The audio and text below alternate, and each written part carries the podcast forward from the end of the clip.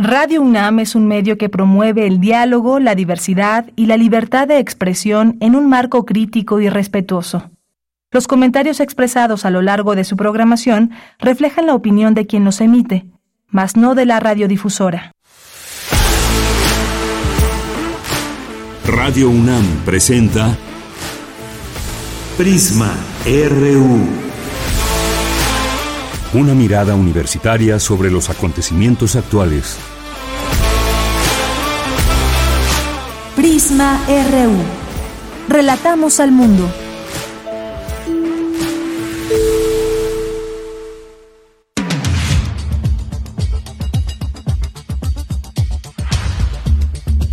Tal? ¿Cómo les va? Muchas gracias. Ya estamos, gracias por estar aquí. Ya estamos iniciando este informativo en vivo, Prisma RU de lunes a viernes de 1 a 3 de la tarde y en ese momento son las 13 horas con 3 minutos y nos da mucho gusto que estén por aquí en esta frecuencia 96.1 de FM. Siempre tenemos varios temas que discutir con ustedes, al análisis, que mostrarles también a través de la información de lo que estamos pendientes y de lo que sucede en nuestra universidad en México y el mundo. Les saludo con mucho gusto, yo soy de Yanira Morán, eh, a nombre de todo el equipo. Y fíjense que ya, como les decíamos, empezó Filuni. Hay siempre actividades a las cuales pueden acudir. Mañana estará la Feria por la Democracia que organiza el PUEX, ahí en las islas de Ciudad Universitaria. En fin, siempre tendremos invitaciones para todas y todos ustedes que nos están escuchando y que puedan aprovechar la universidad, todo lo que nos da, sobre todo ustedes como estudiantes, maestros, académicos, investigadoras, investigadores, en fin, hay mucho, mucho que hacer y de esto vamos a irles platicando. Mm, además también, por supuesto, de los temas que vamos abordando eh, y que a nivel nacional tienen impacto en nuestro país, como este caso de, ya hemos hablado de lo que sucede en Morena, eh, después de que cerraron campañas, ya la encuesta y las encuestas que serán como encuestas espejo que estarán ahí eh, siendo parte como un elemento para definir a quién encabezará los trabajos de la cuarta transformación. De igual forma lo hicimos con el Frente Amplio por México y esta este asunto que se traen con Beatriz Paredes, que ya su dirigente pues prácticamente la estaba bajando de esta contienda con Xochitl Galvez. Eh, hemos platicado de ello y hoy vamos a, a conversar con el doctor Alberto Espejel Espinosa, doctor en ciencia política, sobre el papel que estaba desempeñando eh, como tal Dante Delgado como dirigente de Movimiento Ciudadano. Parece ser que ahí en Nuevo León Samuel García se adelanta diciendo que se necesita sangre joven y demás. Ya lo platicaremos en este espacio con el doctor Alberto Espejel. Ese es uno de los temas que abordaremos. También hoy se conmemora el Día Internacional de las Víctimas de Desaparición Forzada. Hablaremos de este tema con el maestro Elí Evangelista Martínez, que es académico de la Escuela Nacional de Trabajo Social. Eh, vamos a platicar también sobre lo que está pasando en Brasil. ¿Qué pasó? Bueno, subió el presidente Lula da Silva el salario mínimo, eh, está creando nuevos impuestos para los super ricos y hay todo este programa social que ya pues se esperaba que desarrollara a lo largo de su mandato y estaremos platicando con la doctora Regina Crespo Fanzoni sobre este tema. Vamos a tener también una invitación que nos hará Mariana Vega, justamente esta gran feria por la democracia. Eh, ya les platicaremos a detalle de qué se trata, se llevará a cabo el día de mañana. También tendremos eh, una conversación con el doctor Octavio Herrera que nos va a platicar de resultados de proyectos de investigación allá en Tamaulipas, muy interesante. No todo, no todo es malo en los estados y pese a que pues hay números rojos en cuanto a violencia en Tamaulipas, también hay muchas cosas buenas que se hacen desde allá y de esto vamos a platicar con el doctor Octavio Herrera. Hoy es miércoles de ciencia, de sustenta, de cultura, información nacional e internacional, aquí en Prisma RU. Y desde aquí, relatamos al mundo.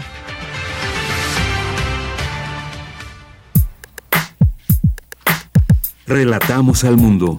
Relatamos al mundo.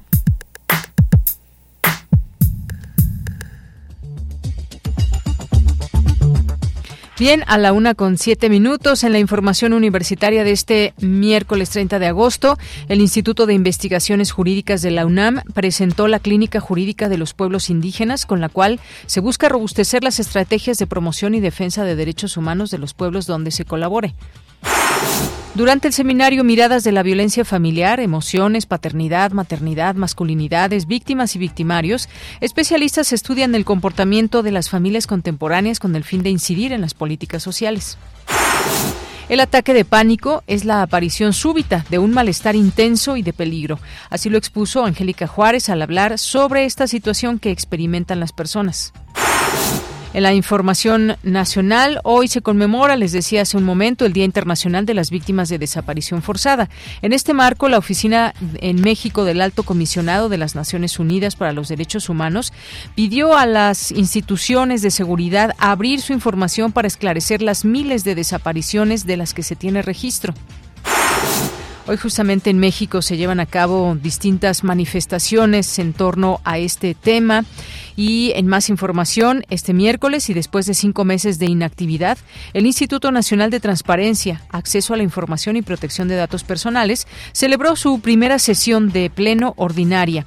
Blanca Lilia Ibarra, comisionada presidenta del INAI, aseguró que seguirán trabajando por la transparencia y por México. Hemos dicho en numerosas ocasiones que el INAI no nació para ser cómodo, que el objetivo de este instituto y de los órganos garantes locales es brindarle a la población esa garantía de que pueden obtener la información mediante un derecho llave que también les permite abrir y utilizar otros derechos. Nosotros estaremos siendo siempre constructores de instituciones, pero sobre todo constructores de una agenda de transparencia y de rendición de cuentas en este país. Y nos mantendremos abiertos a la crítica. Sabemos también ser sensibles a aquello que podemos mejorar. En ese sentido, mi posición ha sido institucional y de diálogo, de diálogo permanente, pero también de una postura inflexible en la defensa de los derechos que tutelamos, imparcial e independiente. Esto en el INAI, en el INE, la consejera presidenta del Instituto Nacional Electoral, Guadalupe Tadei Zavala, confió que la Cámara de Diputados tome la decisión correcta sobre el presupuesto que requiere el organismo para el proceso electoral de 2024. Dijo que será el más complejo de la historia de México porque es la consolidación del Sistema Nacional de Elecciones aprobado en 2014. En la información internacional, el presidente de Chile, Gabriel Boric, anunció que por primera vez el Estado buscará a más de 1.100 desaparecidos durante la dictadura de Augusto Pinochet a través de un plan nacional de búsqueda. El Centro Nacional de Huracanes de Estados Unidos informó que luego de tocar tierra en Florida, el huracán Idalia se debilitó de categoría 3 a 1. Las autoridades ordenaron evacuaciones ante el temor de inundaciones potencialmente mortales. Hoy en la UNAM, ¿qué hacer? ¿Qué escuchar? ¿Y a dónde ir?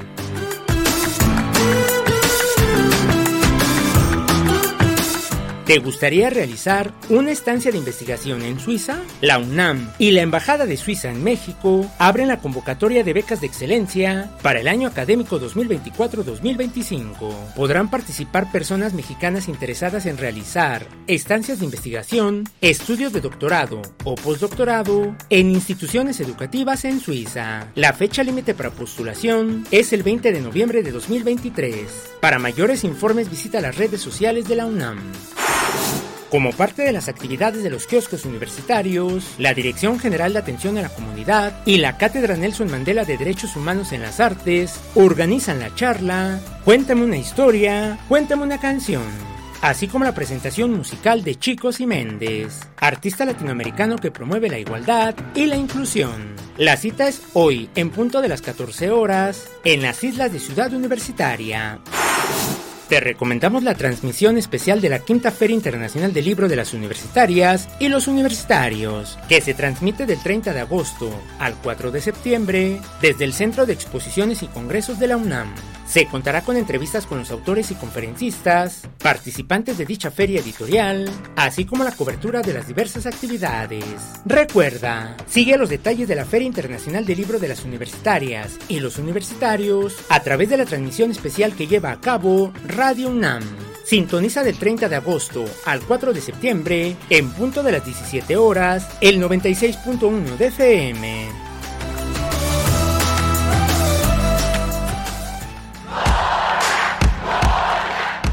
Campus RU.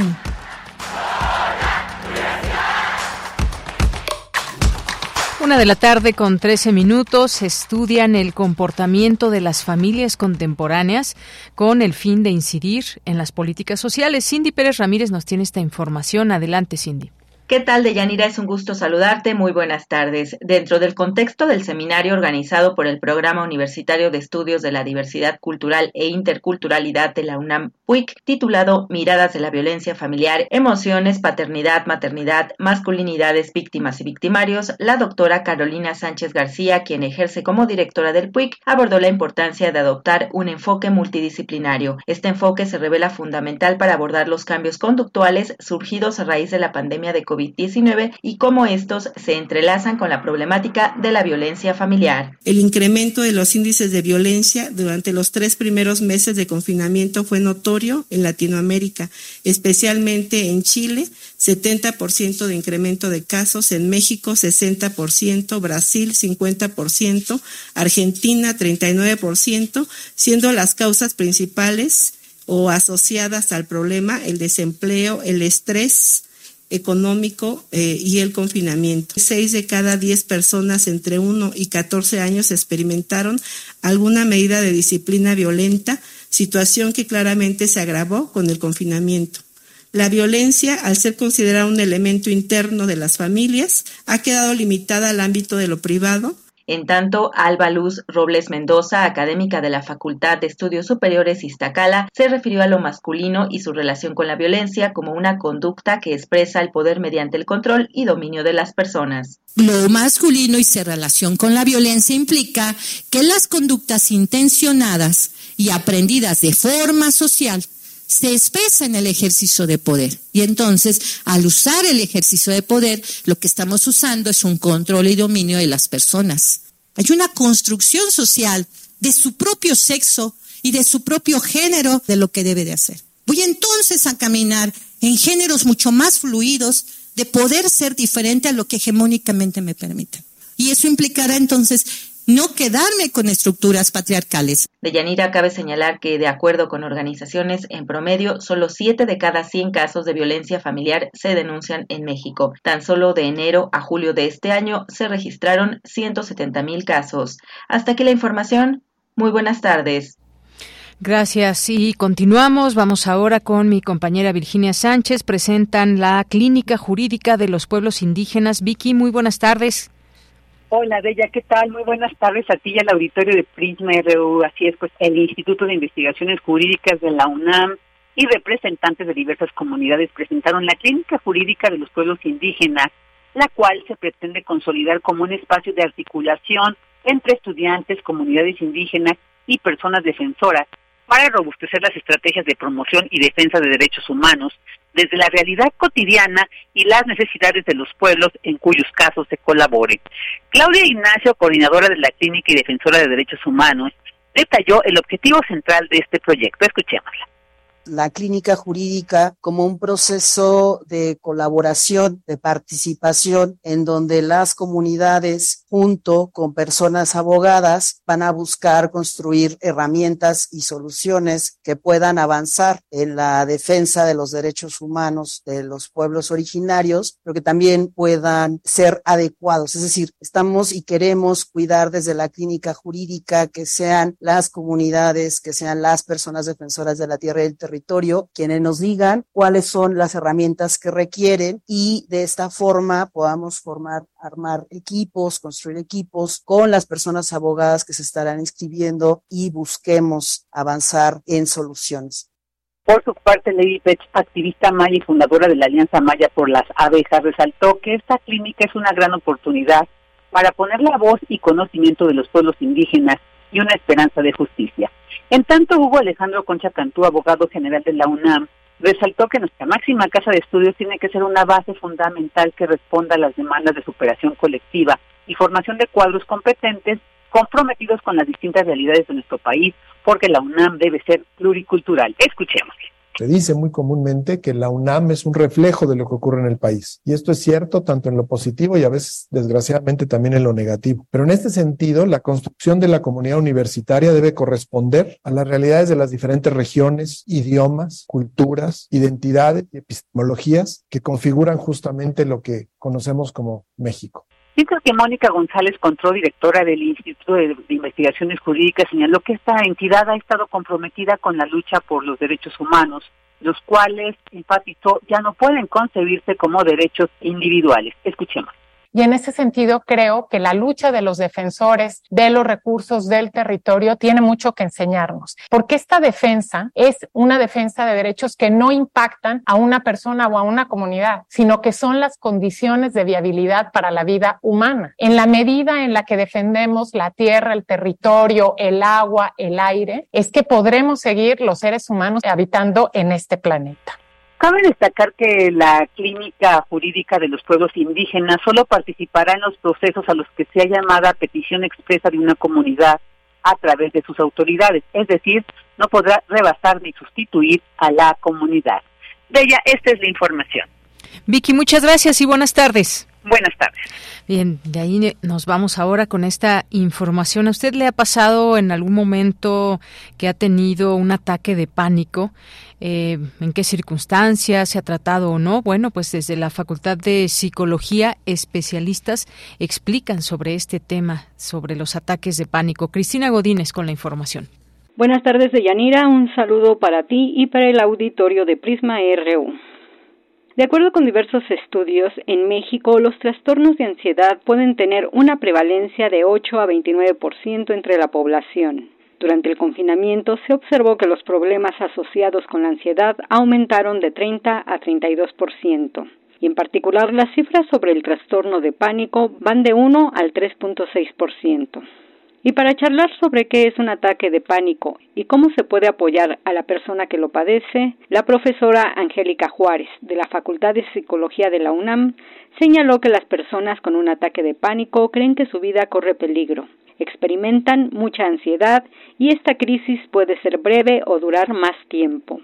El ataque de pánico entonces, pues se define como esta aparición súbita, intensa, de un malestar que va a alcanzar en poco tiempo, pues una intensidad fuerte, ¿no? O sea, algo que de hecho, de verdad, eh, activa como toda la, la sensación de alarma en el organismo y además pues tengo como mucha urgencia, voy a ponerlo en términos coloquiales, pero como urgencia mental, o sea, como que estoy rumiando, teniendo ideas este, que me atacan sobre estas sensaciones físicas primordialmente que son experimentadas pues como un peligro, ¿no? Como peligro a, a mi vida. Comentó que un ataque de pánico tiene entre su sintomatología la taquicardia, la idea de que se puede morir, sudoración, malestar en el pecho, asfixia, entre otros. Si alguien ya se encuentra en una crisis de angustia, ¿no? Y entonces, ah, ¿qué hago? Porque además en ese momento como que sí puede uno bloquearse, puede sentir que de verdad no hay control sobre la situación y tal vez la gente en mi ambiente no sabe qué hacer. En cuanto haya disminuido un poco el malestar físico, pues sí, tal vez tratar de trabajar un poquito más en los pensamientos que tengo sobre esos síntomas. Recordar que no voy a morir, o sea, tener ahí un debate de no, espérate, acuérdate que esto es una crisis de angustia, no es un ataque cardíaco, eh, recuerda tal, ¿no? Otra cosa, o sea, tener pensamientos un poquito más objetivos sobre esa situación. Solo lo logramos si sabemos que ya estamos, perdón, experimentando pues este tipo de crisis, ¿no? Sobre el tratamiento, la doctora Juárez expuso que está la terapia cognitivo-conductual, que es la que ha reunido mayor evidencia sobre este trastorno.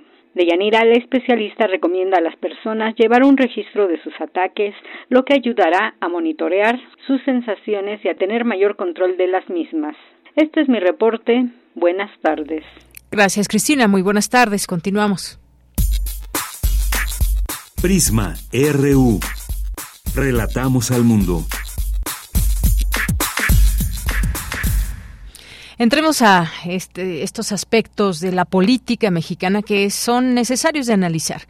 Y es que el dirigente nacional del Partido Movimiento Ciudadano, Dante Delgado, ratificó su negativa a establecer una coalición electoral con el Frente Amplio por México y reiteró que no existe una sola razón para sumarse a una alianza de impresentables y condenada al fracaso. Esto lo hizo a través de una carta abierta a la opinión pública donde expuso las 10 razones por las que Movimiento Ciudadano contenderá solo en el proceso electoral de 2024. Entre ellas, dijo, no vamos a unirnos a los partidos que causaron la tragedia en que está hundido el país. Pues, ¿qué tal esta declaración? Ya estaremos aquí analizando estos distintos eh, puntos, 10 razones para que no se unan al Frente Amplio por México. Interesante en este panorama, además político, que tenemos ya enmarcado para elegir a quienes, quienes encabezarán en su momento, quienes serán los futuros o futuras candidatas a la presidencia de la República en 2024. Hemos invitado hoy al doctor Alberto Espejel Espinosa, él es doctor en ciencia política, profesor de la Facultad de Estudios Superiores Acatlán, para hablar de este tema, sus líneas de investigación investigación son sistema electoral y partidos políticos. Doctor Alberto, buenas tardes.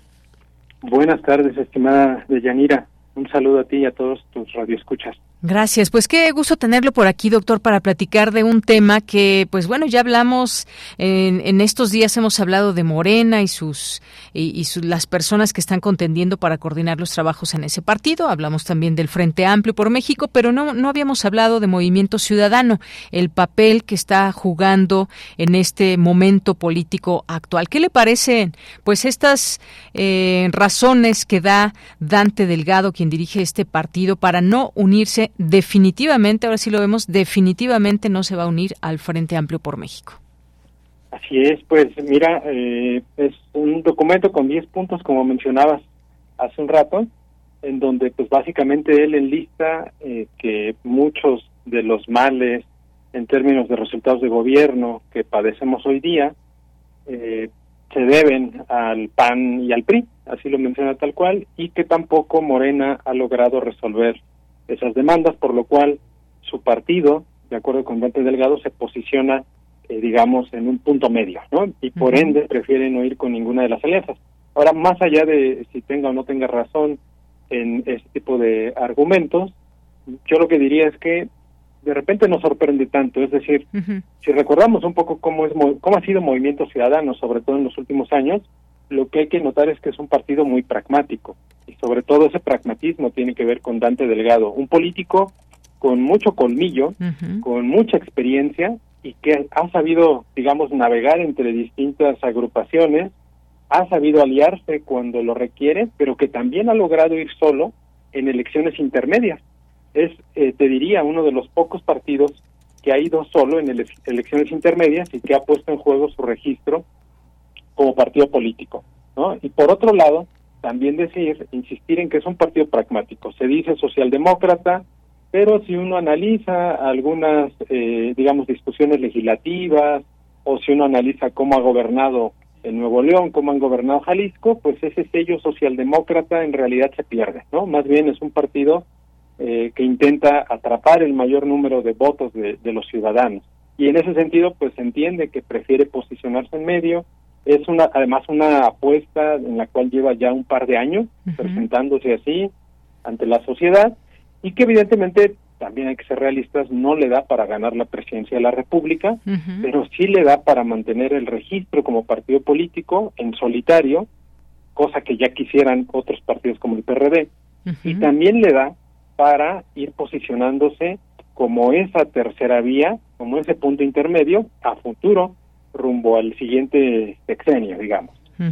Pues sí, todo esto importante de señalarlo porque ha sido un partido que, bueno, pues sabemos ahí en, en Jalisco rompió ya con el gobernador, ya no se entendieron, ahí tuvieron diferencias. Sin embargo, está el caso de Nuevo León, el caso de Nuevo León ahí con Samuel García que veladamente ya deslizó esta idea de que pues un presidente puede ser a partir de los 35 años, de que se necesita gente joven para gobernar el país. Parecería un destape ahí veladamente velado o no tan velado y pues no aún no hay respuesta por parte de Dante Delgado en este sentido. Eh, ¿Se le adelanta, digamos, el candidato en este sentido, doctor? Eh, mira, en realidad lo que ha dicho Dante hace no muchas horas, él ha comentado que el Movimiento Ciudadano está en busca de candidato. Es decir, que reafirmó nuevamente que van solos, no van con Va por México, no van con Moreno y sus aliados. Y mientras él eh, daba el comunicado, justamente Samuel García hace una declaración donde pues, parece que se postula como precandidato, pero también hace lo propio la senadora Indira Kempis. Entonces es muy probable que en estos días salgan uno que otro liderazgo, pero viendo los cuadros de Movimiento Ciudadano, pues quien tendría mayores elementos para redituar votos y cargos, no solo en términos de la presidencia, sino del voto de arrastre para Cámara de Diputados y Senado, para algunos congresos locales, pues sería Samuel García. Entonces es muy probable que él sea el, candidato eh, o que sea nombrado candidato mediante algún ejercicio al interior del Movimiento Ciudadano, mediante alguna asamblea, algún congreso, y que él, él insisto, se transforme en ese candidato. Eh, ahora, yo también agregaría que el Movimiento Ciudadano tiene una característica interesante y tiene que ver con Alfaro y liderazgos de esa naturaleza. Dante Delgado es muy hábil en eh, recoger políticos o arropar políticos que fueron abandonados por otros partidos. Enrique Alfaro, Gabino Cue, ha habido muchos políticos y además los ha logrado volver gobernadores. Pero el tema ahí es que Dante Delgado no logra que estos gobernantes se adhieran a Movimiento Ciudadano o, sigan formando parte de la organización. Y esto es así porque la otra característica del Movimiento Ciudadano es que Dante Delgado concentra la mayor cantidad de cargos y prebendas. Por tanto, es muy natural que ahora Enrique Alfaro y seguramente no faltarán algunos otros liderazgos a nivel de entidades federativas se opongan a esta política de concentración de cargos, de candidaturas en manos de Dante y que a la larga pues salgan cuando se den cuenta que el dueño real de ese partido es Dante Delgado y que no hay digamos posibilidad de negociaciones o de que ellos entren a estas negociaciones. Por eso no extraña, este es otro dato interesante, que en todas las elecciones presidenciales en que Movimiento Ciudadano y en 1999 eh, Convergencia, como surgió, Dante Delgado ha ocupado la presidencia del partido, porque desde esa posición él puede negociar abiertamente con otros partidos, con militantes y con liderazgos de su propia organización y con ello concentrar las candidaturas. Así es. Ahora que usted estaba platicando de estos, de pronto, mm, políticos abandonados por sus partidos o que, pues bueno, de pronto ya quieren dejar alguno de los partidos grandes, irse a otro y se han ido a Movimiento Ciudadano, eh, ¿qué pasa con la figura de Marcelo Ebrard? Y lo pregunto porque, pues también el propio ex canciller ha señalado en varios momentos que él, pues siempre pensó ir por Morena, que no, eh, no tiene estas intenciones de ir con Movimiento Ciudadano. Sin embargo, embargo, pues evidentemente siempre nos hacemos esa pregunta. Si no fuera eh, Marcelo Ebrard quien quede como coordinador de los trabajos de la 4T, que ya faltan muy pocos días, si habrá una posibilidad que se abra ahí con Dante Delgado para que Marcelo Ebrard pudiera abanderar su causa con este partido. ¿Qué opina usted de esto, doctor? Mira, es un escenario que podría ocurrir, claro que sí. En algún momento, de hecho, Movimiento Ciudadano arropó a Marcelo Ebrard en las listas de eh, para diputados federales en 2015. ¿Por qué eh, no ocurrió esto? Porque Marcelo Ebrard había estado anotado en la lista del PRD e incumplía, eh, digamos, la legislación. No podías haber estado anotado en dos partidos al mismo tiempo en la misma elección, ¿no? constitucional. Entonces no llegó a ser diputado por Movimiento Ciudadano, pero evidentemente Movimiento Ciudadano en esta actitud pragmática que comentaba de eh, recoger, de arropar políticos, posiciones de otros partidos, seguramente estaría gustoso de que eso ocurra, porque además Marcelo Ebrard evidentemente le daría un mayor número de votos, cargos y por supuesto a la larga presupuesto público, ¿no? Prerrogativas. Ahora, de ahí a que eso pase dependerá, porque también hay que pensar que es muy costoso para Marcelo Ebrard, también tiene un costo político el hacer eso. Es decir, el haber estado seis años eh, apoyando al presidente López Obrador, el haber estado seis años participando en el gobierno sin señalar un solo error o un solo problema de parte del gobierno y simplemente salirse por no ser nominado por la candidatura presidencial, claro que puede pasar, pero también tiene un costo político muy fuerte para Marcelo Ebrard. Entonces habrá que ver si, si ocurre, hipotéticamente podría ocurrir y sin duda alguna Movimiento Ciudadano estaría encantado de que eso ocurriera así. Bueno, pues ya veremos este escenario porque interesante. Ya en próximos días sabremos qué, qué pasa en el caso de Morena y si hay algún entendimiento de una manera mucho más eh, que pueda ser clara entre Movimiento Ciudadano y el ex canciller Marcelo Ebrard. Ahora bien, regreso a estos puntos de los que Dante Delgado hace referencia en este documento para no ir con el Frente Amplio por México. Dijo que no se van a unir a los partidos que causaron la tragedia en la que está hundido el país. Indicó que el PRI y el PAN representan presentan corrupción e impunidad. También dijo que México luchó durante décadas para sacar al PRIAN. Nosotros no les ayudaremos a regresar, dijo. La alianza de la vieja política está condenada al fracaso. En este punto señaló que sería ingenuo pensar que se puede construir un proyecto ganador con los partidos que perdieron 23 gubernaturas en los últimos años. Y aquí me detengo, doctor, porque pues tiene mucho sentido en este aspecto lo que dice. Perdieron 23 gubernaturas en los últimos años años. En vez de construir, pues hemos visto también un escenario pues muy adverso en cuanto a propuestas, en cuanto a una postura real como oposición. Ahora, por supuesto, que tienen a, una favorita, por lo que vemos, incluso desde el PRI, Alejandro Moreno dijo que no le favorecen las encuestas a Beatriz Paredes, que también es todo un tema eso, pero pues efectivamente, ahora, hasta ahora, digamos que se ha despegado un poco a voltear hacia esa posición con Xochitl Galvez. Pero ¿a quién representa Xochitl Galvez? ¿A ella misma, a los ciudadanos o también a estos partidos que están ahí detrás de ella y pues gente como Alejandro Moreno, Marco Cortés, en el PRD, los chuchos, en fin? ¿Qué es lo que opina de esto que dice, pues hay falta ver cómo perdieron 23 gubernaturas en los últimos años? Efectivamente, mira, lo que habría que decir primero, en, términos de las palabras de Dante en esta carta, bueno, deja ver el pragmatismo eh, de manera muy evidente, es decir, con todo y que pudiera tener razón en todo lo que ahí dice, no se nos olvide que él arropó a Ricardo Anaya en 2018 por la mm. presidencia, ¿no? Eso por un lado. Ahora, por el otro, lo que está pasando en el frente, pues es bastante, eh, digamos, interesante en términos de que un proceso interno, en teoría que se decía ciudadano, ¿no? Al final se fue desdibujando y lo que quedó fue, digamos, un retrato bastante irrisorio de, de un proceso democrático, ¿no? Es decir, parece que no hay competencia, Alito Moreno sale a decir que este, las encuestas no les favorecen, ¿no? Hoy va a dar un anuncio a las tres y media de la tarde más o menos, habrá que ver en qué sentido va. Pero lo más probable es que suceda lo que ya sabíamos hace más de dos meses y que es que Xochitl Galvez va a ser la candidata del frente, ¿no?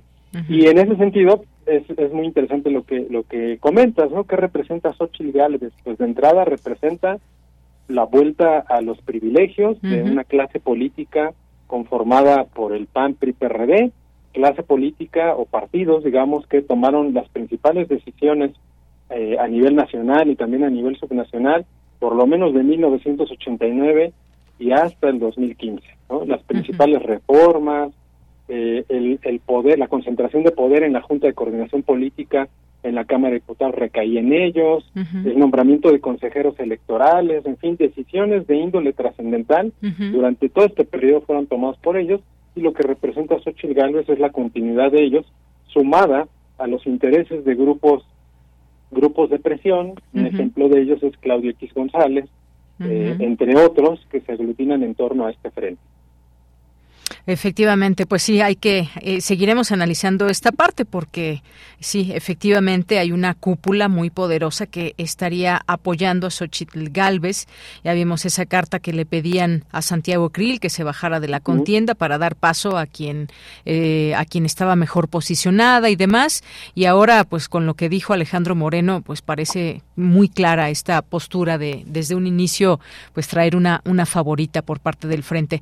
También dijo Dante Delgado, no no volveremos a cometer el error de ir en alianza con los partidos del pasado y pues sí, ya usted nos recordó, arroparon a, a, a Naya en su momento. Recordó que en 2018 se unieron eh, a un frente nacional que provocó en Movimiento Ciudadano malos resultados electorales y la pérdida de confianza de la población, la cual tardaron años en recuperar y volver a ser una opción. Ante la ciudadanía, ¿cómo se observa desde su punto de vista a Movimiento Ciudadano, doctor?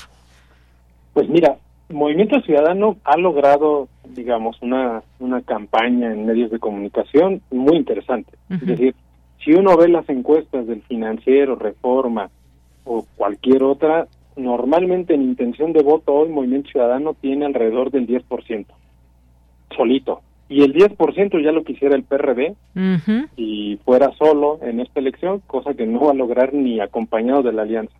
El 10% ya lo quisiera el PT o incluso el Partido Verde, que ya veremos si lo logra en alianza, cosa que es muy poco probable. Esto nos habla de que Movimiento Ciudadano sí ha logrado posicionarse en ciertos sectores de la sociedad a través de las campañas que ha hecho, sobre todo en medios de comunicación, y que en ese sentido, insisto, es un partido muy exitoso, partido minoritario, es el más exitoso de todos, ha logrado ganar dos gubernaturas, no, mm, digamos, son gubernaturas muy importantes, Nuevo León, Jalisco, ha logrado eh, insisto, mantener el registro en solitario y eso nos habla de que sí hay un sector en la sociedad que, eh, digamos, cree en esta propuesta. De ahí a que logre ganar la presidencia hay un mundo. No lo va a lograr, es evidente, eh, pero por lo menos sí va a mantener el registro y se sigue posicionando como ese punto intermedio entre los grandes dos grandes polos que se disputan hoy el poder público. Bien, pues vaya, todo esto que nos sirva de reflexión y cómo observar todo lo que está pasando. También, entre otras cosas que dijo, es que sumarse a una alianza es hacerle el juego a Morena y al presidente. Eh, Dante Delgado afirmó que su partido es la única fuerza política que le puede competir el cambio a Morena y arrebatarle votos. ¿Esto qué tanto puede ser eh, cierto? Porque, pues, evidentemente, eh, Movimiento Ciudadano ha ganado gubernaturas y ha crecido, digamos, como partido. Si lo comparamos, por ejemplo, con un PRD, que en algún momento, pues, era un partido bastante mucho más fuerte que Movimiento Ciudadano, pues ahora este partido ha ido tomando fuerza. ¿Qué tan, eh, qué tanto le hacemos caso a esta declaración? Digo, eh, ahí faltaría ver los porcentajes y demás, pero ni siquiera tienen todavía candidato. Entonces dice Dante Delgado que es el único partido que le podría hacer frente a, eh, a Morena. ¿Qué opina usted de esto?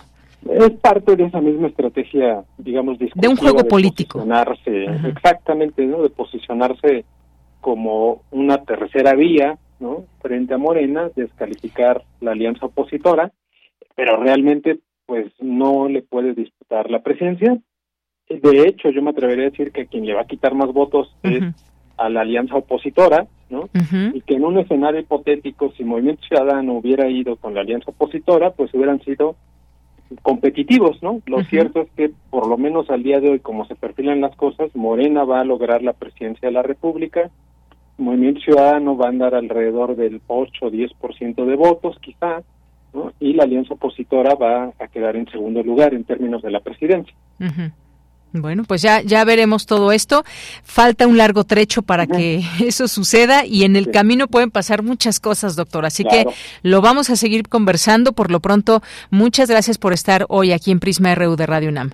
Al contrario, gracias. Hasta luego, buenas tardes.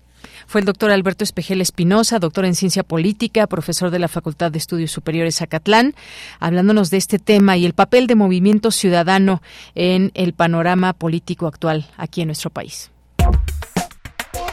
Tu opinión es muy importante.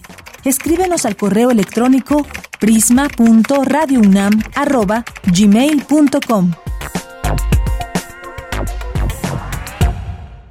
Bien, pues continuamos, continuamos con la información en este día, porque les comentábamos que hoy se conmemora el Día Internacional de las Víctimas de Desaparición Forzada.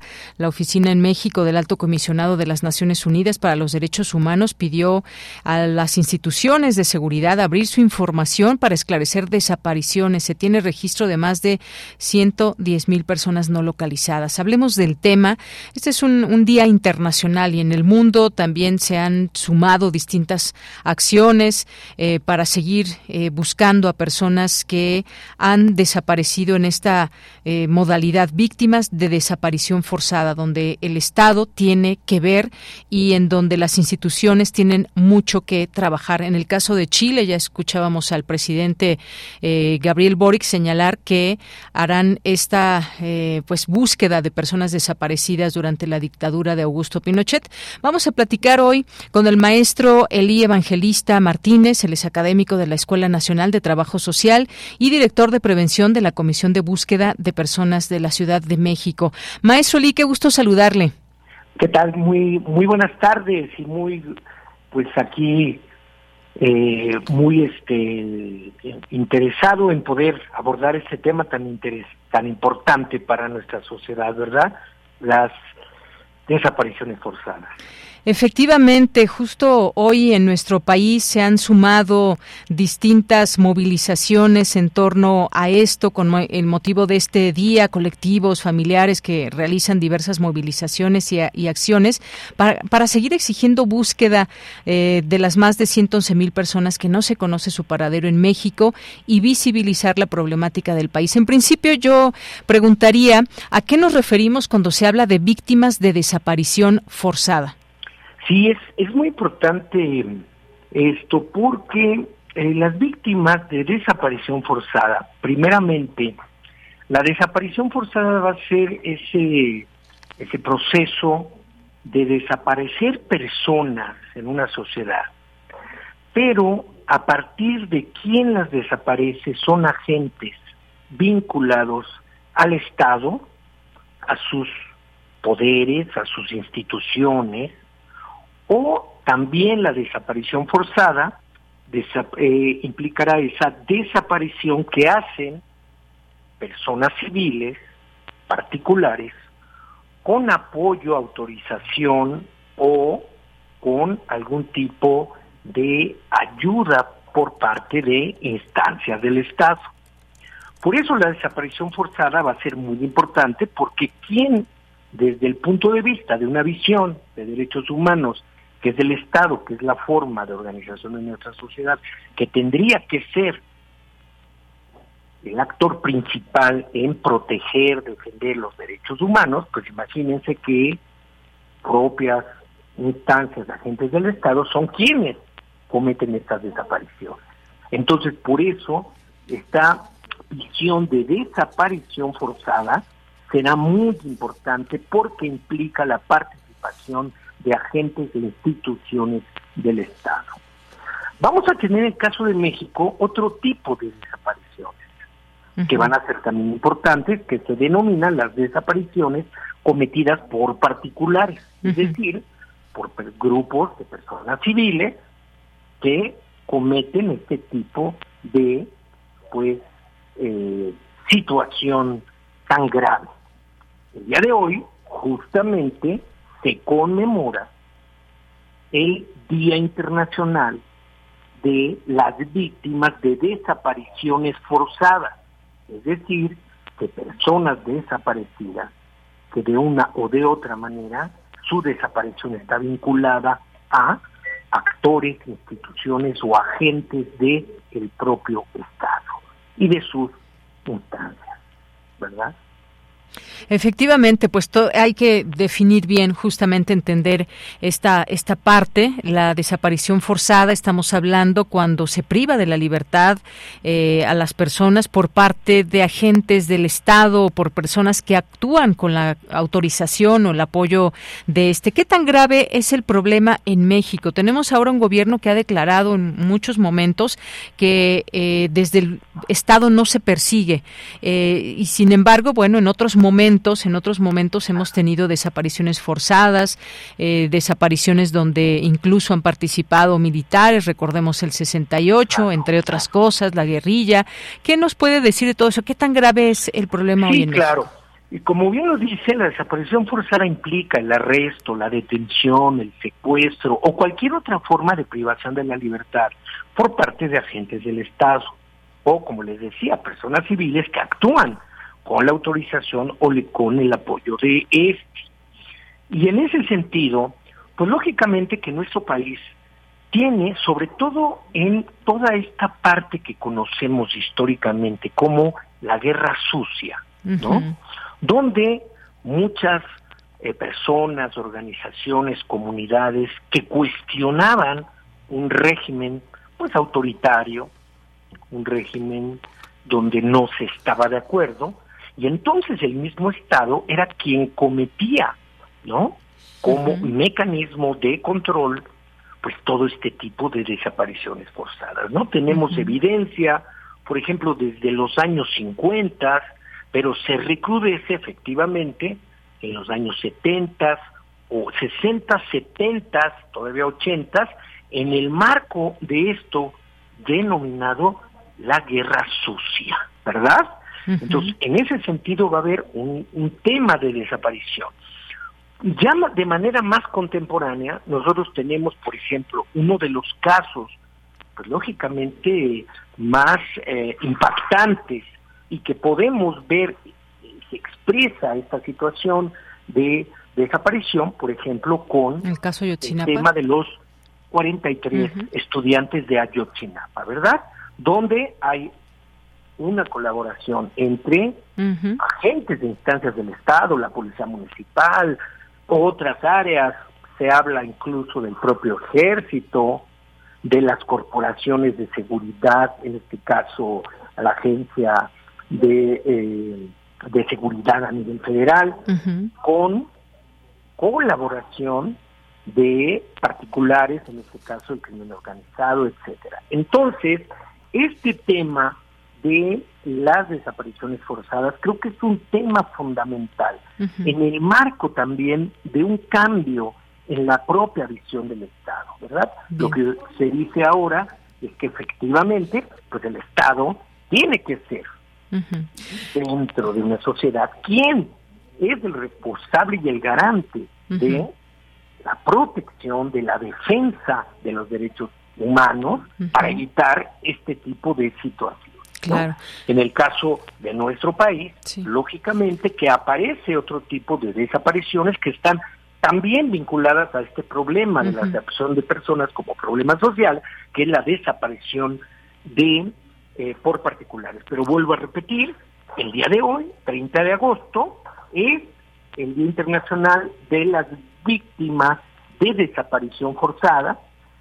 Desde el año 2010, la Asamblea de Naciones Unidas da una resolución para que a partir del 30 de agosto del año 2011, es decir, hace ya 12 años, que este día se conmemora sobre todo recuperando la memoria, la historia y poner también en el centro cómo la memoria es presente y es futuro para poder evitar todas estas situaciones tan pues dramáticas, tan fuertes que se vivieron con las desapariciones forzadas. Muy bien. Eh, maestro Lee Evangelista, se nos acaba el tiempo. Yo solamente quiero dejar esta última pregunta, la importancia de la memoria, porque escuchábamos en Chile, se siguen buscando también desaparecidos de aquella dictadura de Augusto Pinochet, en distintos lugares, en México, por supuesto, también. Eh, muy rápido, la importancia de la memoria. Sí, no, la importancia de la memoria es fundamental, porque, eh, por ejemplo, puede haber desapariciones de hace 40, 50 años. La propia visión de la memoria y de los derechos humanos de las personas víctimas de desaparición forzada hace que este tipo de situaciones no tengan fecha de caducidad, es decir, se sigue, se sigue buscando, se sigue recordando, se sigue reimaginando la historia y la memoria, sobre todo para no volver a cometer este tipo de atrocidades en nuestras sociedades, que están consideradas como crímenes de lesa humanidad. Por eso la memoria es muy importante y la memoria se recrea, se reconfigura, se amplía, se da a conocer y en una sociedad con memoria es una sociedad consciente que siempre apela a poder seguir construyendo para mejorar su propio funcionamiento, sobre todo poniendo en el centro a las personas.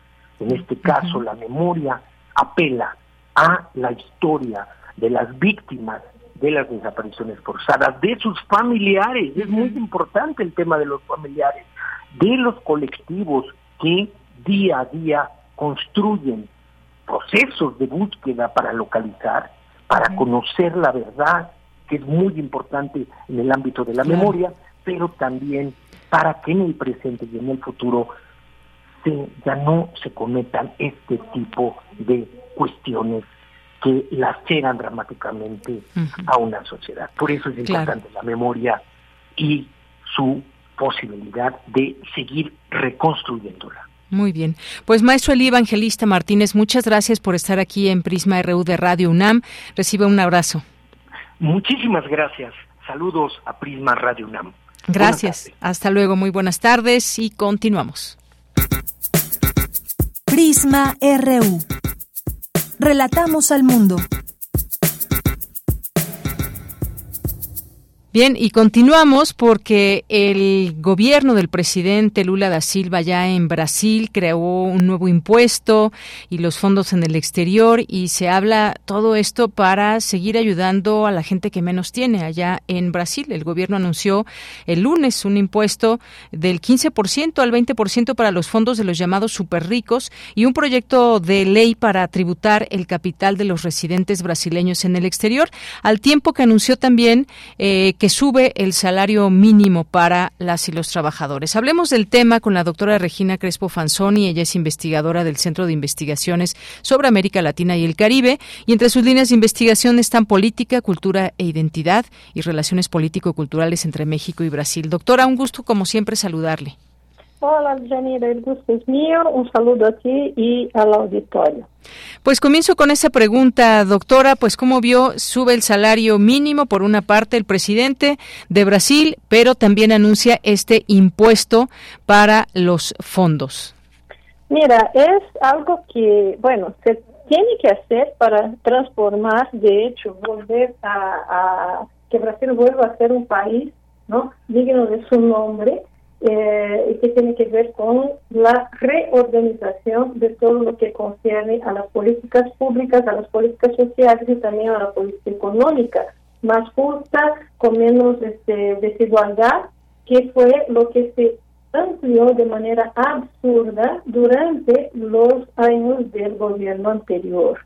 Pero esta ley todavía no es ley, desafortunadamente, ¿no? Es una ley que el gobierno propone a un Congreso que nunca fue tan conservador como el actual. Entonces no no tenemos la, la pelea ganada todavía, porque porque eso va a depender mucho de una serie de negociaciones que se van a dar en el seno del mismo Congreso, en el cual por razones obvias los intereses mayores son de que no se cambie este tipo de ley y las cosas continúen siendo como son.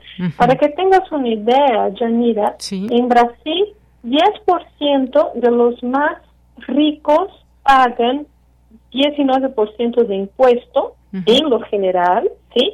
Y los 10 más 10% más pobres pagan 27% de impuestos es un absurdo, ¿no? Una injusticia completamente, doctora. Exactamente, y una de las razones para eso, y la, la, la cosa escala a tal grado que el 1% de los más ricos paga solamente 5.5% de impuesto de renta. Pero eso sucede ¿por qué? Precisamente porque desde 1996 ya en la democracia, no ya este hace pocos años relativamente, se decidió dejar de cobrar impuestos a los intereses y a las ganancias y utilidades advenidas de las empresas y también de las aplicaciones financieras. ¿Quién tiene empresa? Pues no es la mayoría de la población. ¿Quién hace aplicaciones financieras principalmente en el exterior? Mucho menos. Entonces existe ahí una aberración estructural en la situación económica nacional en gran parte este, envasada en esa desigualdad este, tributaria. El gobierno quiere hacer una reforma tributaria, quiere este, equilibrar más ¿no? este, esta, esta situación, aunque sabemos que no vamos a lograr lo que, por ejemplo, sucede en Estados Unidos, que 40% de impuestos es lo que pagan los más ricos, pero debemos de caminar hacia allá. El gran problema es que eso depende de conversaciones, negociaciones en el seno del Congreso, ¿sí? Y ya sabemos que tenemos un Congreso muy, muy difícil. Efectivamente, ese es un punto muy importante que puede suceder en el Congreso, porque muchas veces no, como hemos visto, y no, no creo que sea único de Brasil, de pronto, pues eh, los congresos ven más por temas políticos que por ayudar a la gente. Digo, ojalá que no sea el caso. Con esto, Lula da Silva busca recaudar casi 5 mil millones de dólares con estos nuevos impuestos. Y decía yo, a la par hubo este anuncio de eh, subir el salario mínimo, pero pues sus declaraciones van en el sentido en que él siempre lo ha explicado y dijo que espera que el Congreso ayude a su gobierno a proteger a los más pobres, no a los más ricos, tras firmar esta orden ejecutiva para grabar los fondos eh, cerrados y extraterritoriales. Y esto que, pues, ¿cuál será la respuesta? Usted que conoce, pues, muy bien su país, la respuesta de estas personas o llamados super ricos ante esta propuesta de, del presidente Lula. Pues mira, hay una casta, yo diría eso, es una verdadera casta de 20 mil personas que ganan cerca de 8 millones de pesos anuales, ¿sí? Y por supuesto no quieren salir de su lugar de tranquilidad, ¿no? De su lugar de confort. La gran discusión ahí es lograr que el Congreso este, apruebe esta ley.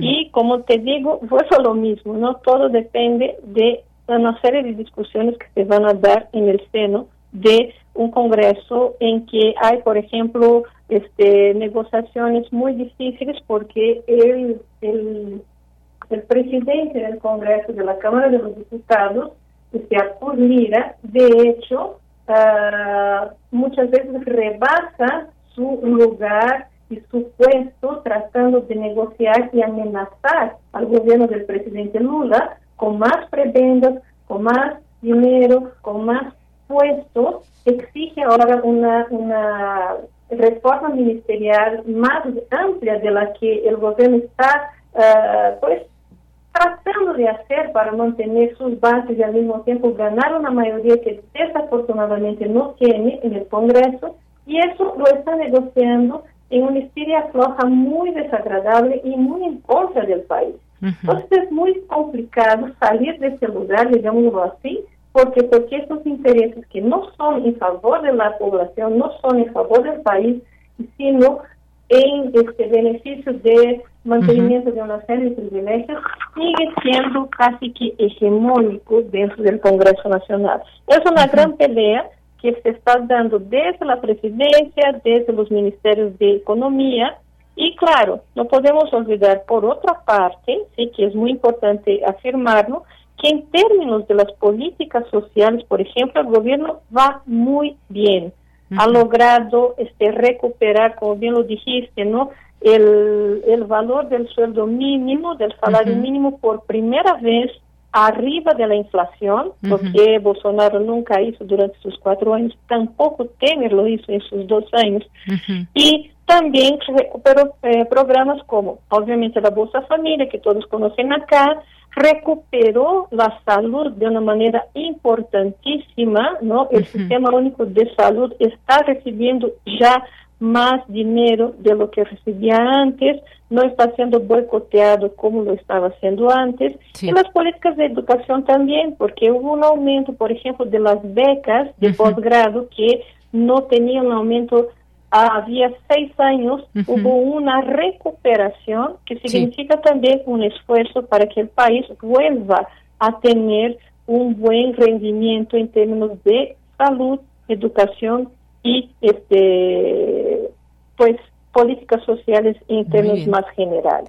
Bueno, pues ahí seguiremos, por supuesto, eh, observando y discutiendo, analizando más bien lo que pasa allá en Brasil, en nuestra América Latina. Siempre importante estas medidas, quienes llegan, de eh, los líderes que toman los cargos ahí para los destinos de las distintas naciones. Así que queríamos platicar en esta ocasión de Brasil y le agradecemos mucho, doctora, su presencia aquí en el informativo.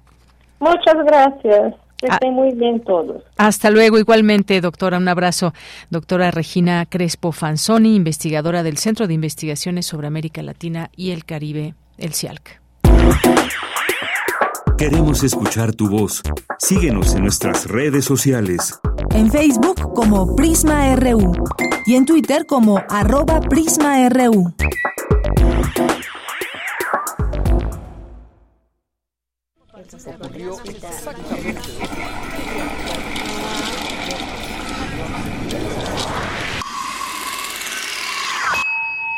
X-E-U-M.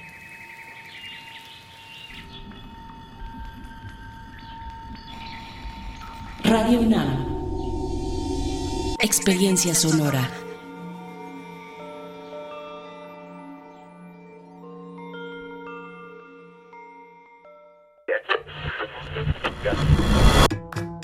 Compartamos el café de la mañana mientras reflexionamos lo que ocurre en el mundo. Noticias, ciencia, arte, gastronomía y mucho más están en Primer Movimiento.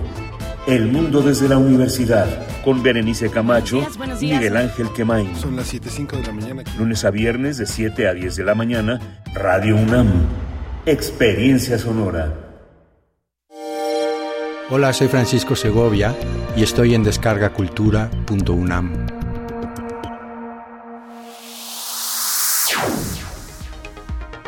Te recomendamos. El nuevo capítulo de la serie 200 años de creación de música en México. Esto fue comprendido por Zenobio Paniagua, quien se convertiría en el primer compositor mexicano en lograr estrenar una ópera de su autoría en el Gran Teatro Nacional, representando en 1859 su ópera Catalina de Guisa, www.descargacultura.unam.mx Va contigo.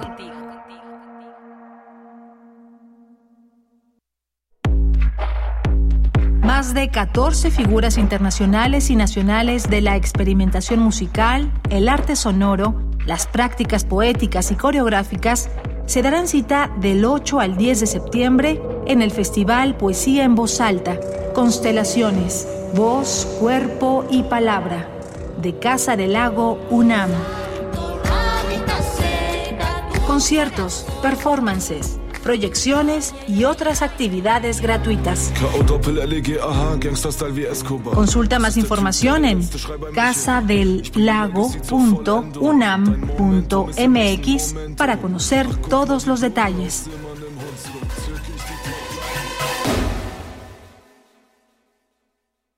Si te interesa proveer de bienes o servicios a partidos políticos, coaliciones, precandidaturas, candidaturas, aspirantes y candidaturas independientes, debes inscribirte y estar activo en el Registro Nacional de Proveedores. Es rápido y fácil. Realiza tu alta en rnp.ine.mx.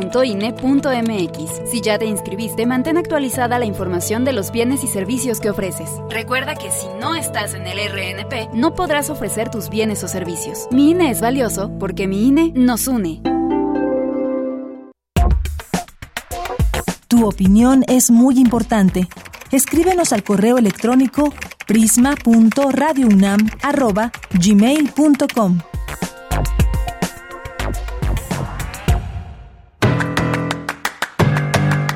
Mañana en la UNAM, ¿qué hacer? ¿Qué escuchar? ¿Y a dónde ir?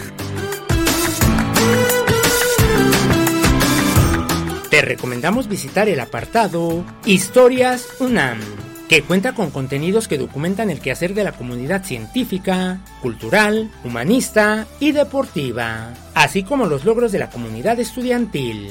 El repositorio, que cuenta con más de 200 historias sobre la universidad, funciona como una agencia informativa audiovisual con materiales de coyuntura y actualidad. Podrás tener acceso a videos, fotografías, textos y guiones de libre descarga. Visita el repositorio Historias UNAM, que se encuentra disponible en el portal unamglobal.unam.mx. Como parte del programa Noche de Museos, que se lleva a cabo el último miércoles de cada mes, se llevará a cabo la charla Vida en los Universos a cargo del doctor José Franco. La cita es hoy, en punto de las 18 horas, en el Palacio de la Autonomía de la UNAM ubicado en calle Licenciado Primo de Verdad, número 2, Colonia Centro, en la Ciudad de México.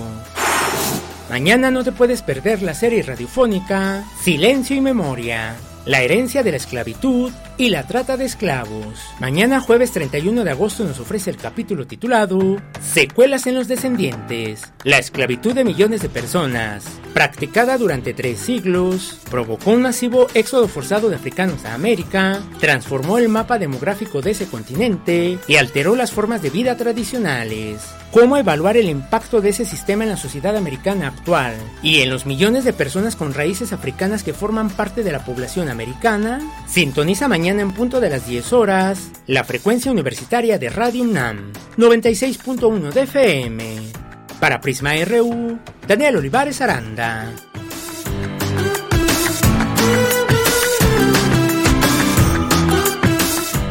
Estamos de regreso aquí en Prisma RU 96.1 de FM. Nos escuchan a través de esta frecuencia y bueno, va surgiendo mucha información y el día de hoy puede ser un día importante porque se dé, podría ser que se adelanten los resultados de la encuesta entre Xochitl Galvez y Beatriz Paredes, que bueno, pues parecería que todo está dicho y pues es que miembros del comité ya están listos para realizar estas primarias del próximo domingo. Dice esta nota que el comité organizador del Frente Amplio por México está considerando la posibilidad de anticipar los resultados de la segunda encuesta con el propósito de determinar cuál de las dos contendientes a la candidatura presidencial cuenta con una mejor aceptación entre la población. Esta decisión se tomaría entre el día de hoy miércoles y mañana jueves. Según Arturo Sánchez, uno de los miembros del comité, esta medida no estaba en el plan inicial. Sin embargo, debido a que el proceso de recolección de datos demoscópicos comenzó el pasado sábado 26 de agosto, existe la posibilidad de que los resultados estén disponibles para este miércoles. Así que pues ya veremos. Esto permitiría que los resultados se hagan públicos de acuerdo a lo convenido. Pide no adelantarse las decisiones de aspirantes. También afirmó que ya están listos para estas elecciones primarias del próximo domingo, pero detalló que también están preparados para cualquier escenario luego de que recientemente el dirigente nacional del PRI abordó la posibilidad de que su aspirante, Paredes Rangel, decline en sus aspiraciones. Pues ya veremos qué sucede aquí con este Frente Amplio. Y hay una nota que me llamó la atención hoy de Reforma. Dice, demandan a México por deuda de Azteca. Dice esta nota de Reforma que dos fondos de inversión estadounidenses iniciaron un arbitraje comercial contra el Estado mexicano luego de que por órdenes del Tribunal Superior de la Ciudad de México se evitó que TV Azteca pague a tenedores una deuda emitida en Nueva York que suma 8.800 millones de pesos unos 488 millones de dólares. El Centro Internacional para Arreglo de Disputas de Inversión del Banco Mundial registró el 11 de agosto el reclamo de los fondos eh, Cyrus Capital Partners LP y contratarían Capital Management LLC alegando violaciones de trabajo al trabajo de libre comercio de América del Norte. Se la recomiendo. Interesante todo esto que dice y en donde pues ahí está de nueva cuenta TV Azteca.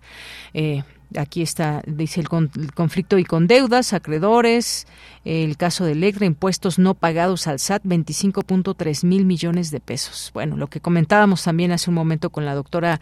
Eh, la doctora Fanzoni, la doctora Regina Crespo Fanzoni, en torno a los impuestos, esto que ha creado Lula da Silva ya en Brasil, pero por otra parte, pues sí, se me recordé esto que pasa también en México y que muchas veces los más ricos les cuesta o simplemente no quieren o quieren no quieren pagar o quieren pactar con el poder para no pagar sus impuestos. Ahí dejamos este este tema, pero por lo pronto, pues vámonos rápidamente a los saludos para las personas que nos están haciendo llegar sus comentarios en Twitter, antes, eh, más bien en X, antes Twitter, estamos como arroba PrismaRU y en Facebook como Prisma RU. Gracias aquí a César Soto, a Chris Morris, muchas gracias, a Juan Jaso López, gracias aquí por estar presentes. IMX eh, Noticias, el, profesor Luis Ángel Hurtado Razo, a quien le mandamos muchos saludos, Buró, Misael Neotécnico, el Laboratorio de Tecnopolítica, también eh, que nos comparte aquí datos interesantes. Eh, leeremos en un momento. Muchas gracias. Osvaldo Muñoz, muchas gracias. Refrancito, Jorge Fra, gracias por estar por aquí. A nuestras amigas y amigos de Leyenda Pop, Misael Neotécnico nos dice, buen día. De Yanira y equipo de Prisma RU, podría preguntarle al doctor si Alfaro le hizo el favor a MC, a Movimiento Ciudadano, deslindándose de ellos. Muchas gracias. Bueno, pues yo creo que lo podemos interpretar también con respecto a lo que hemos visto allá en Jalisco, muchas cosas y muchos tropiezos que ha habido en el mandato de Enrique Alfaro. Lorenzo Sánchez nos dice, los desaparecidos nos hacen falta a sus familias, a todos, todas. Ojalá a la población. Eh, ojalá a la población esta situación no nos sea indiferente, a los gobiernos y autoridades. De verdad les importa. Un abrazo fuerte. Muchísimas gracias, Lorenzo. Gracias también aquí por esta fotografía que nos hace llegar. Eh, Guerrero, también excelente tarde. Jorge Morán Guzmán nos dice, atento a la información de hoy, saludos para Deyanira, equipo de Prisma RU, Radio e internautas. David Castillo Pérez, lo bueno que ya falta menos para que empiece Prisma RU. Pues ya estamos en nuestra segunda hora. Muchas gracias, David Castillo. Eh, Guerrero, saludos. Rosario también, sonríe que ya es miércoles. Así es, Rosario, muchas gracias. Oscar Pérez también, a Mario Navarrete, Paloma G. Guzmán, Ana Kylie, a Juan Stack le mandamos saludos también, por supuesto. Andros R. Aguilera, muchas gracias. Eh, Lisa Díaz. Ignacio Gutiérrez, muchas gracias también a nuestras amigas y amigos del libro Sunam. No se olviden de seguir también esta cuenta en X, por favor. Muchas gracias a quienes nos hacen llegar los comentarios, que con muchísimo gusto leemos aquí. Rosario nos dice, a ver cómo estuvo lo de la deuda de TV Azteca, donde lo puedo leer. En la primera de reforma, hoy viene publicado, Rosario, sin si te interesa el tema, por cuestiones de tiempo no lo puedo leer todo, pero si no, eh, te voy a compartir aquí esa, esa portada. Muchas gracias. Mario Navarrete también, muchas gracias por, eh, por los saludos y la foto. Y pues vamos a continuar en esta tarde de miércoles 30 de agosto. Nos vamos ahora con la sección de sustenta. El pulque es considerado un recurso biocultural, asegura investigadora universitaria. Hoy en Sustenta, Daniel Olivares nos habla de esta bebida ancestral y de muchos de los beneficios de la planta del maguey.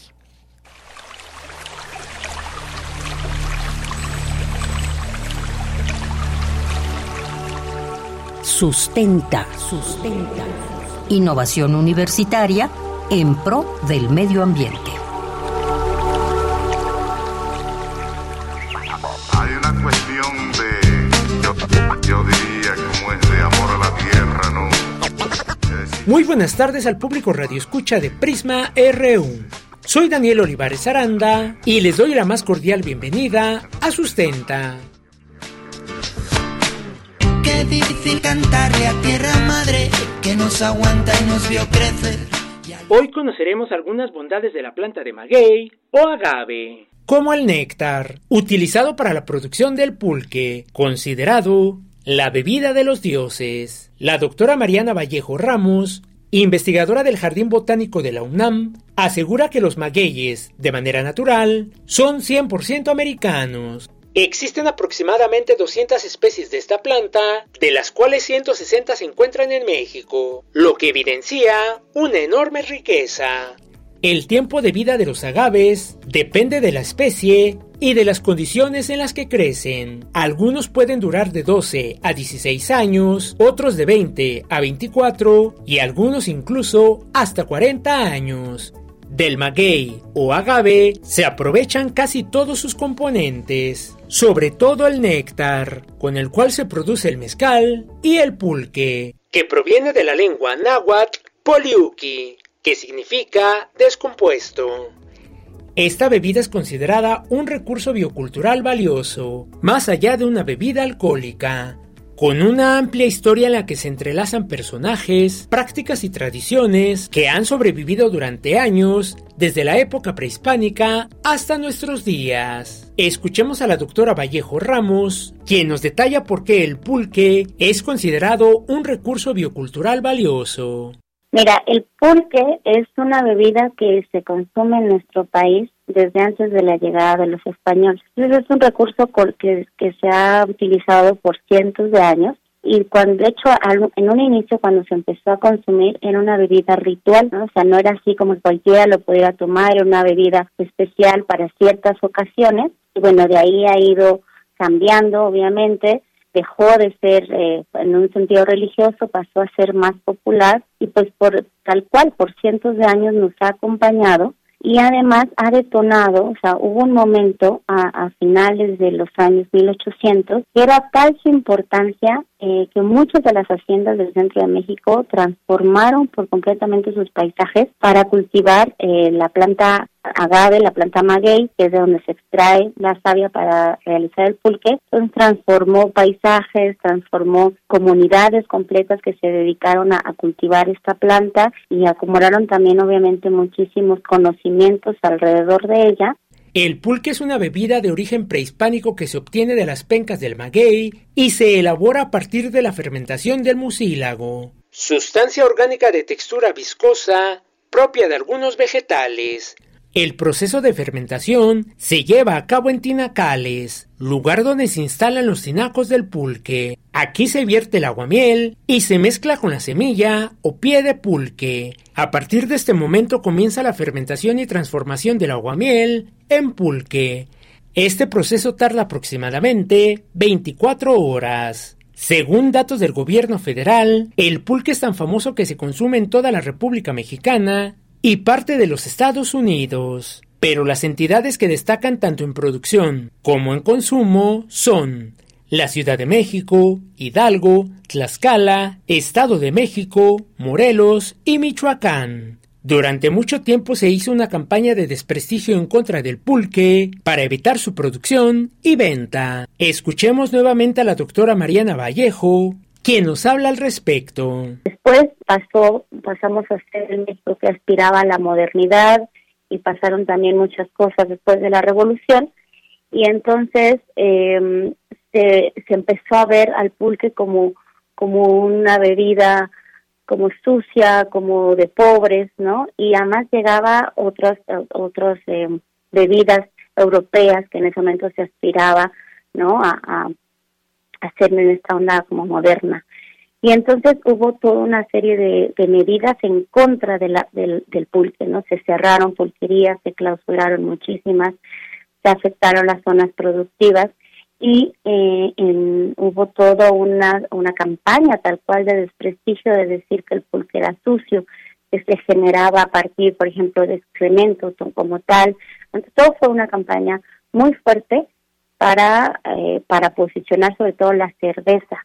De hecho, la zona de Tlaxcala Hidalgo, que era la principal productora de, de maguey para pulque, en esta zona se puso una cervecera y ahora prácticamente la mayoría de la gente que, ahora trabaja esas tierras cultiva cebada, cultiva cebada para la fabricación de cerveza, ¿no? En la región.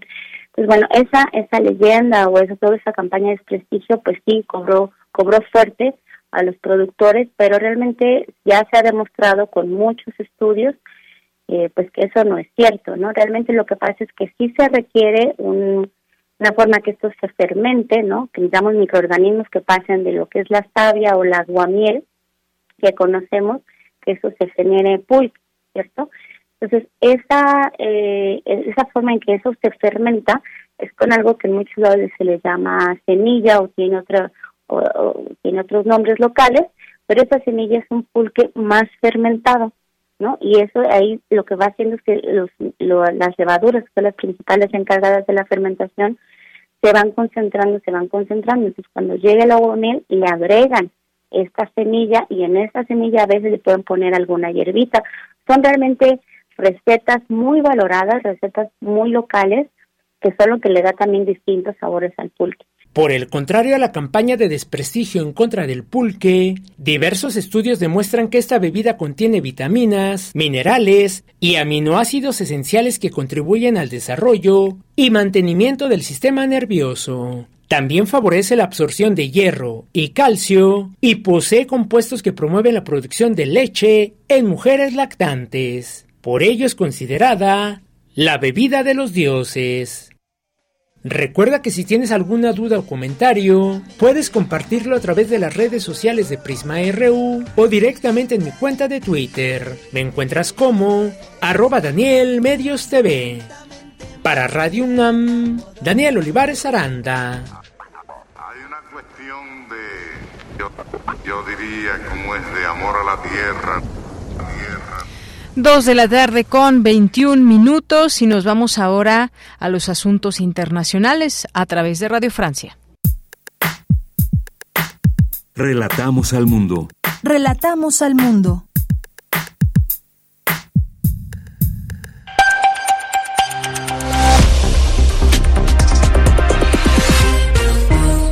Bienvenidos a este flash informativo de Radio Francia Internacional con Remy Vivian en los controles. Hoy es miércoles 30 de agosto y vamos ya con las noticias. Andreina Flores. El huracán Idalia tocó tierra hace pocas horas en las costas del noroeste de Florida, rebajado ya de categoría 4 a categoría 3, que sigue siendo bastante peligroso. Idalia ya está provocando tormentas catastróficas y vientos dañinos de hasta 195 kilómetros por hora, según anunció el Centro Nacional de Huracanes de Estados Unidos. Horas antes, el gobernador de Florida, Ron DeSantis, llamaba a la prudencia. No salgan en medio de esta tormenta. Si su zona está en calma, puede ser porque estén en el ojo del huracán y esas condiciones cambiarán muy, muy rápidamente. Así que donde quiera que estén, resguárdense y no den nada por sentado. Esta es una tormenta muy, muy poderosa. Golpe de Estado en Gabón, país de África Central. Un grupo de militares declaró nulas a las elecciones presidenciales del pasado sábado, que dieron como ganador al presidente Ali Bongo en el poder desde hace 14 años. El grupo militar anunció igualmente la disolución de todos los poderes públicos. Hoy, 30 de agosto, es el Día Internacional de las Víctimas de Desapariciones Forzadas, declarado por la ONU para recordar a las personas que han sido detenidas, ocultadas y reportadas como desaparecidas en el mundo entero. Los países donde la situación y las cifras de desaparecidos son más graves son, por ejemplo, Sri Lanka, España y México. Grecia ya suma 12 días de batalla contra el incendio más grande jamás registrado en la Unión Europea. Hablamos del incendio en Ebros, una provincia del noreste del país fronteriza con Turquía. La Unión Europea ha enviado más de 400 bomberos, 11 aviones y un helicóptero de la flota del bloque para ayudar a Grecia y aunque hay avances, aún no se logra controlar el fuego. Ya todo está listo para la inauguración del Festival de Cine de Deauville en el oeste de Francia, pero no hay actores invitados y es que este año el festival sufre el impacto de la huelga de actores y guionistas en Hollywood que exigen mejores sueldos y una regulación del uso de la inteligencia artificial. Se esperaba la presencia de Natalie Portman o de Jude Law, pero ya han confirmado que no asistirán. Con esto ponemos punto final a este resumen informativo de Radio Francia Internacional. Pueden consultar nuestros contenidos a través de rfimundo.com. Les saludo Andreina Flores. Merci beaucoup.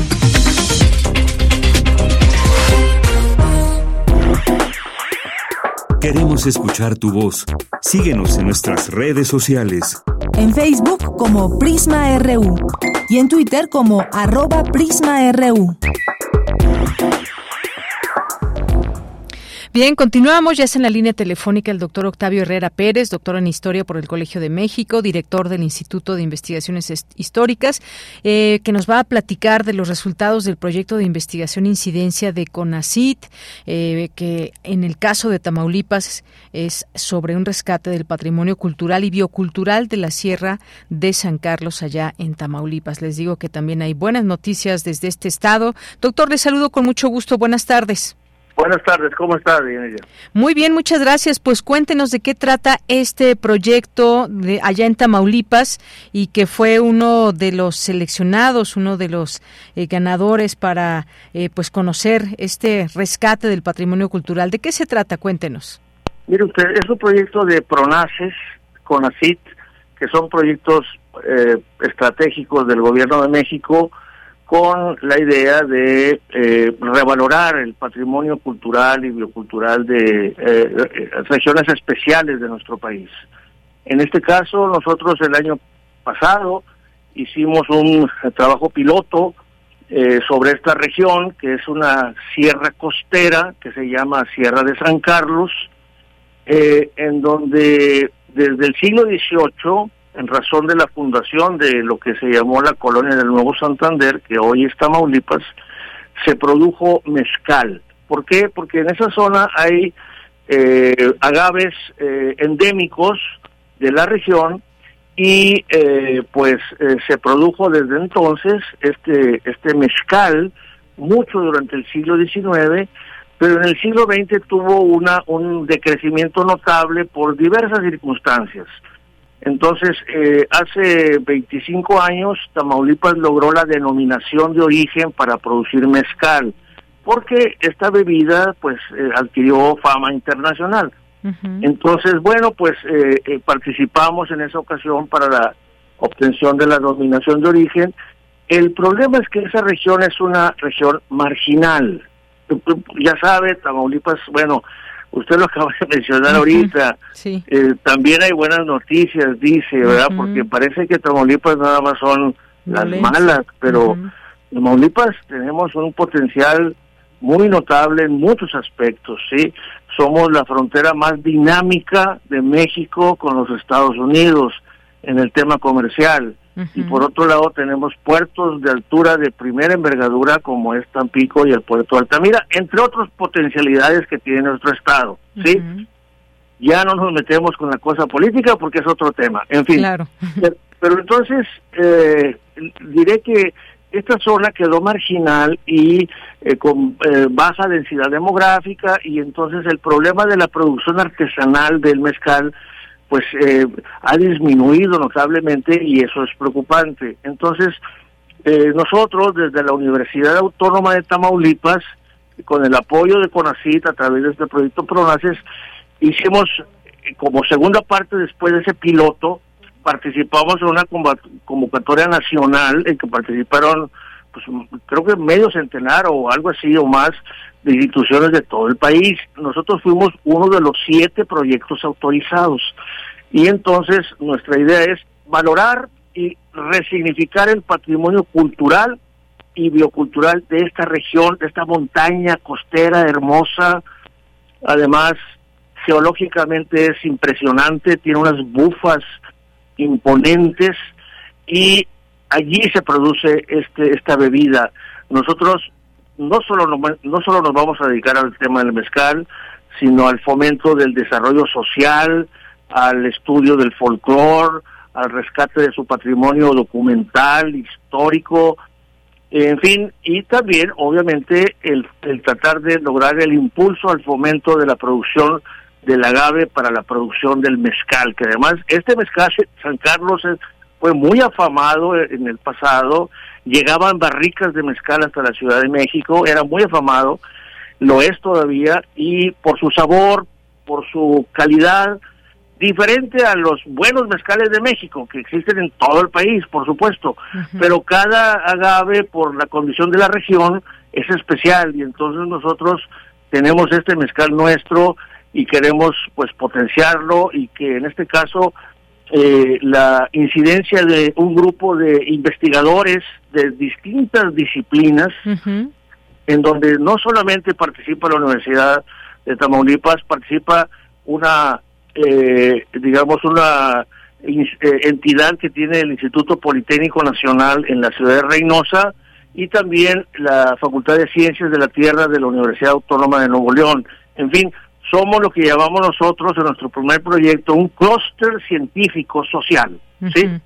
Y estamos incidiendo y ahora con este recurso que nos proporciona el gobierno de México, pues le vamos a meter todo el entusiasmo y todo el, el pues el estudio para revalorar esta región especial de México. Muy bien. Bueno, pues gracias por toda esa explicación. Ya comentábamos justamente eso, todo lo que se hace también desde esta parte académica, de investigación, de campo y que incide justamente con eh, muchas cosas que tienen este valor por todo lo que nos ha comentado. Así que ya se dieron a conocer estos resultados de proyectos de investigación e incidencia de CONACIT y pues Tamaulipas tiene ahí uno de estos proyectos que fueron elegidos, que nos habla usted ya de este rescate del patrimonio cultural y biocultural de la Sierra de San Carlos allá en Tamaulipas. Le agradezco mucho, doctor, gracias por estar aquí en Prisma RU de Radio UNAM. No, Muchas gracias por la oportunidad de estar en el escenario nacional a través de ustedes. Hasta luego. Gracias a usted. Muy buenas tardes. Gracias al doctor Octavio Herrera Pérez, doctor en Historia por el Colegio de México, director del Instituto de Investigaciones Históricas. Y fíjense que hace unos minutos ya, eh, desde este comunicado del comité organizador eh, del Frente Amplio por México, eh, que tiene fecha del día de hoy, Dice resultados del segundo sondeo de opinión a solicitud de los tres partidos políticos que integran el Frente Amplio por México. El comité organizador en pleno acordó dar a conocer hoy los resultados del segundo sondeo de opinión. Al respecto, todas y todos los integrantes del comité se reunieron con las empresas encuestadoras responsables de levantar los sondeos de opinión. Reforma y WIS, eh, las empresas presentaron los siguientes resultados. En el caso de esta primera de esta encuesta WIS dice Xochitl Galvez 59.4% contra 40.6 de Beatriz Paredes. El estudio de en vivienda reforma, Xochitl Galvez 56.8% y Beatriz Paredes 43.2%. La ponderación es 57.58% para Xochitl Galvez y 42.42% para Beatriz Paredes. Dice, una vez que se conocieron estos resultados, el comité organizador se comunicó personalmente eh, con las dos aspirantes a efecto de darles a conocer esta información y agradece el profesionalismo y, por, y puntualidad de las empresas participantes. Bueno, pues ahí está. Todo va en torno a Xochitl Galvez, que los resultados le favorecen. Continuamos.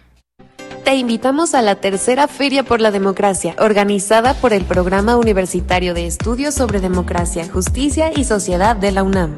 El tema de esta gran edición es Sexualidad y Género en Libertad y Sin Violencia Ven a disfrutar de la música y shows en vivo, a participar en los talleres y charlas que tendremos, en un ambiente festivo construido junto a académicas y académicos, activistas, más de 20 asociaciones civiles, instituciones gubernamentales y áreas especializadas de la UNAM. Te esperamos el próximo jueves 31 de agosto, a partir de las 11 de la mañana, en las islas de Ciudad Universitaria.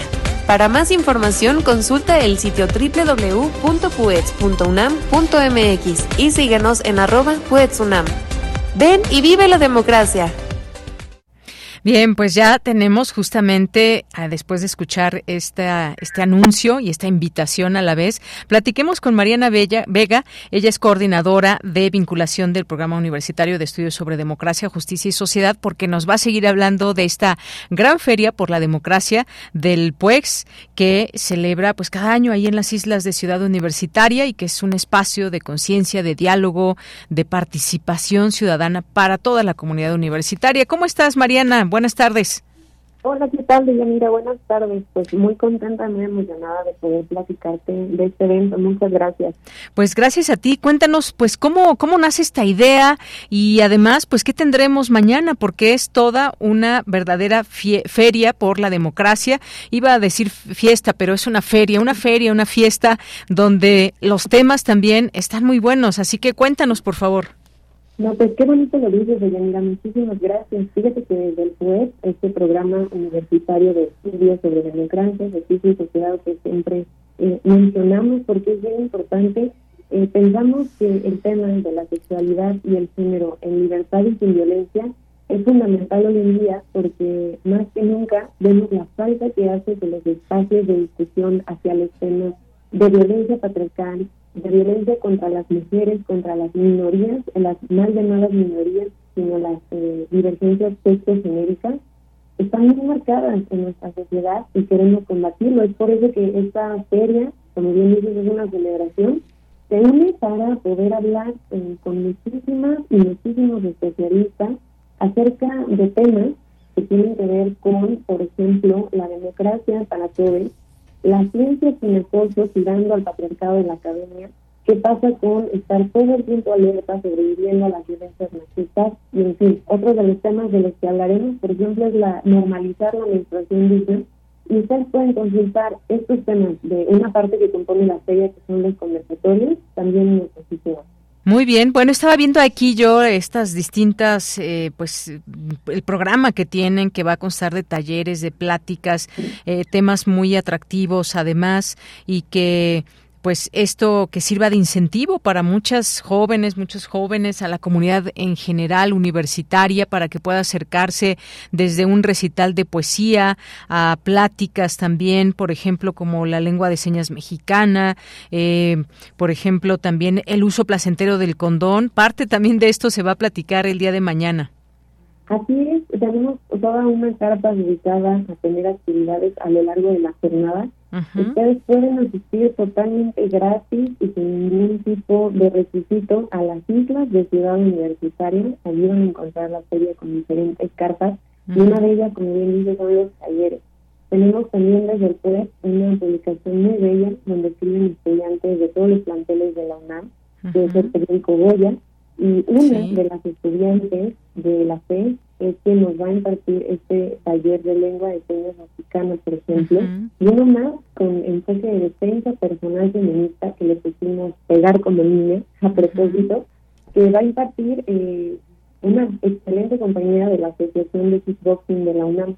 Entonces, en esta feria ustedes se acercan y pueden encontrar por un lado especialistas o miembros de colectivas, asociaciones civiles discutiendo los temas, también una carta con talleres a lo largo del día y una gran carta eh, colectiva que nos gusta llamarla así porque nos van a acompañar más de 20 instituciones de gobierno, de privadas, de asociaciones civiles que van a estar dando dinámicas y platicando con todas las personas que asistan a la fecha.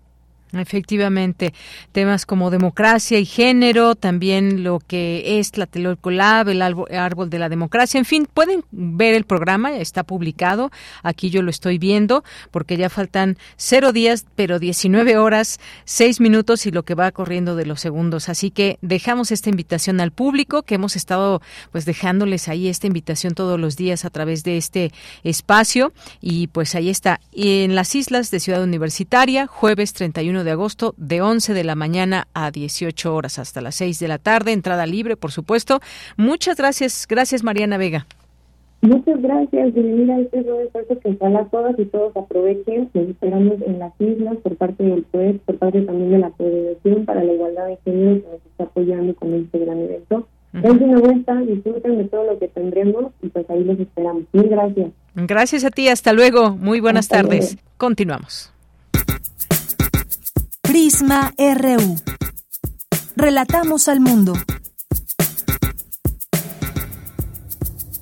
Bien, nos vamos ahora con la sección de Dulce García, Ciencia Real. Ciencia Real. Más allá de las verdades están las realidades. Capítulo 5. ¿Quién se hace cargo?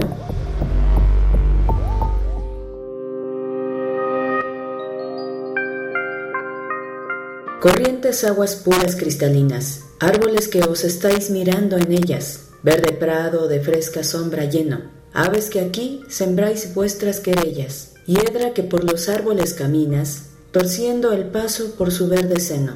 Yo me vi tan ajeno del grave mal que siento, que de puro contento con vuestra soledad me recreaba, donde con dulce sueño reposaba, o con el pensamiento discurría por donde no hallaba, sino memorias llenas de alegría.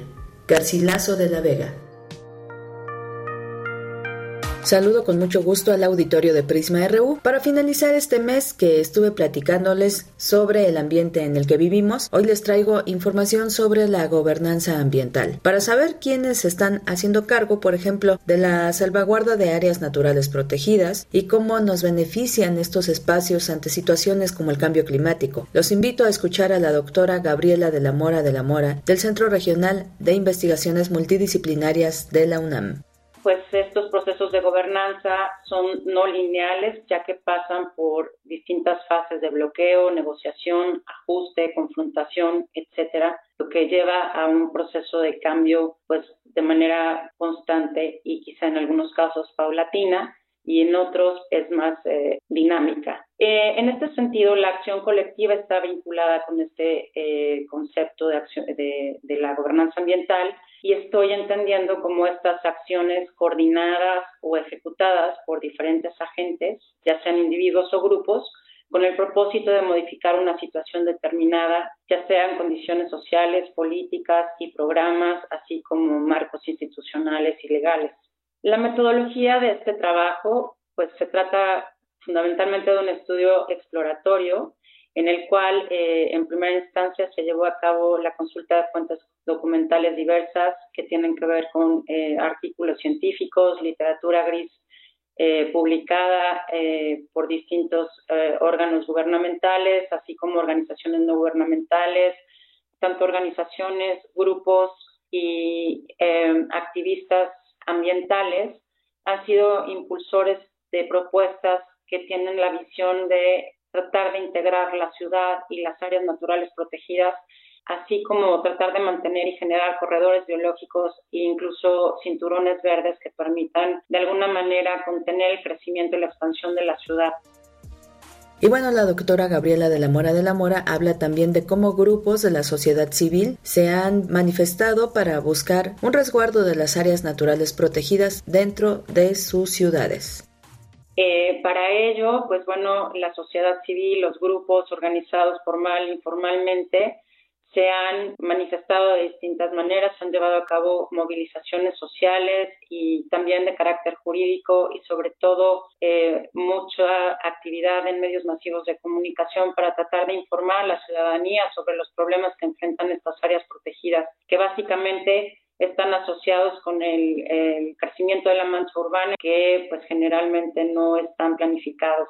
Eh, han seguido en algunas eh, de las áreas naturales protegidas localizadas en, la zona metropolitana de Guadalajara y es el caso específico del bosque el, el Nixtiquil o Bensevi que en el 2005 vecinos de, de, este, de este espacio, de esta área, iniciaron procesos de movilización social para defender el bosque a partir de que autoridades del gobierno municipal de Zapopan autorizaron el cambio de uso de suelo de este espacio para iniciar procesos de urbanización, lo cual generó eh, pues descontento por parte de la, de la sociedad civil y se empezaron a organizar los vecinos junto con otras organizaciones no gubernamentales para evitar que esto sucediera. Toda esta movilización, tanto mediática como social, derivó en el surgimiento de un movimiento social que llevó a impulsar el decreto de un área natural protegida que se finalmente se decretó en el 2008. Es un área natural eh, de carácter municipal en la cual han continuado eh, contribuyendo en su mantenimiento y conservación las asociaciones civiles y, la sociedad en general.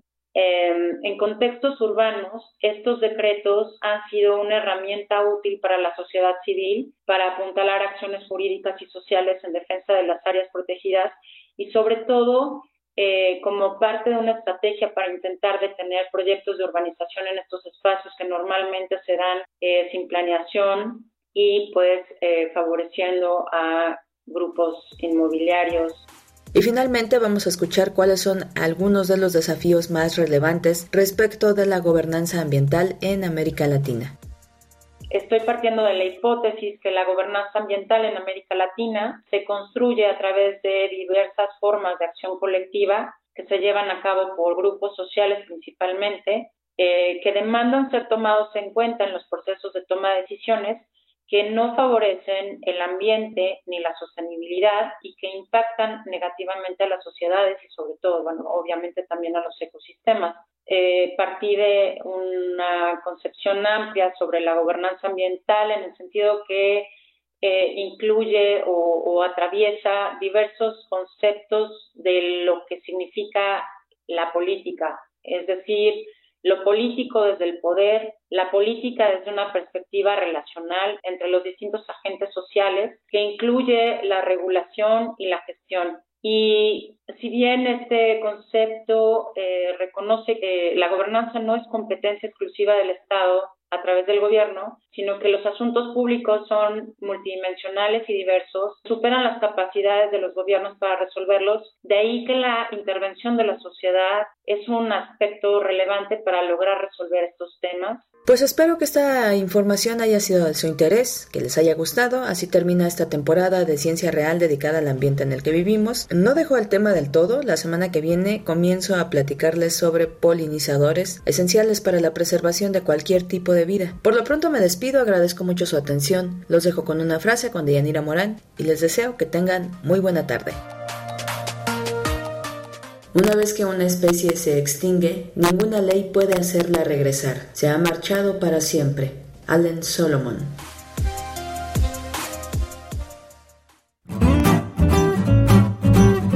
Cultura RU.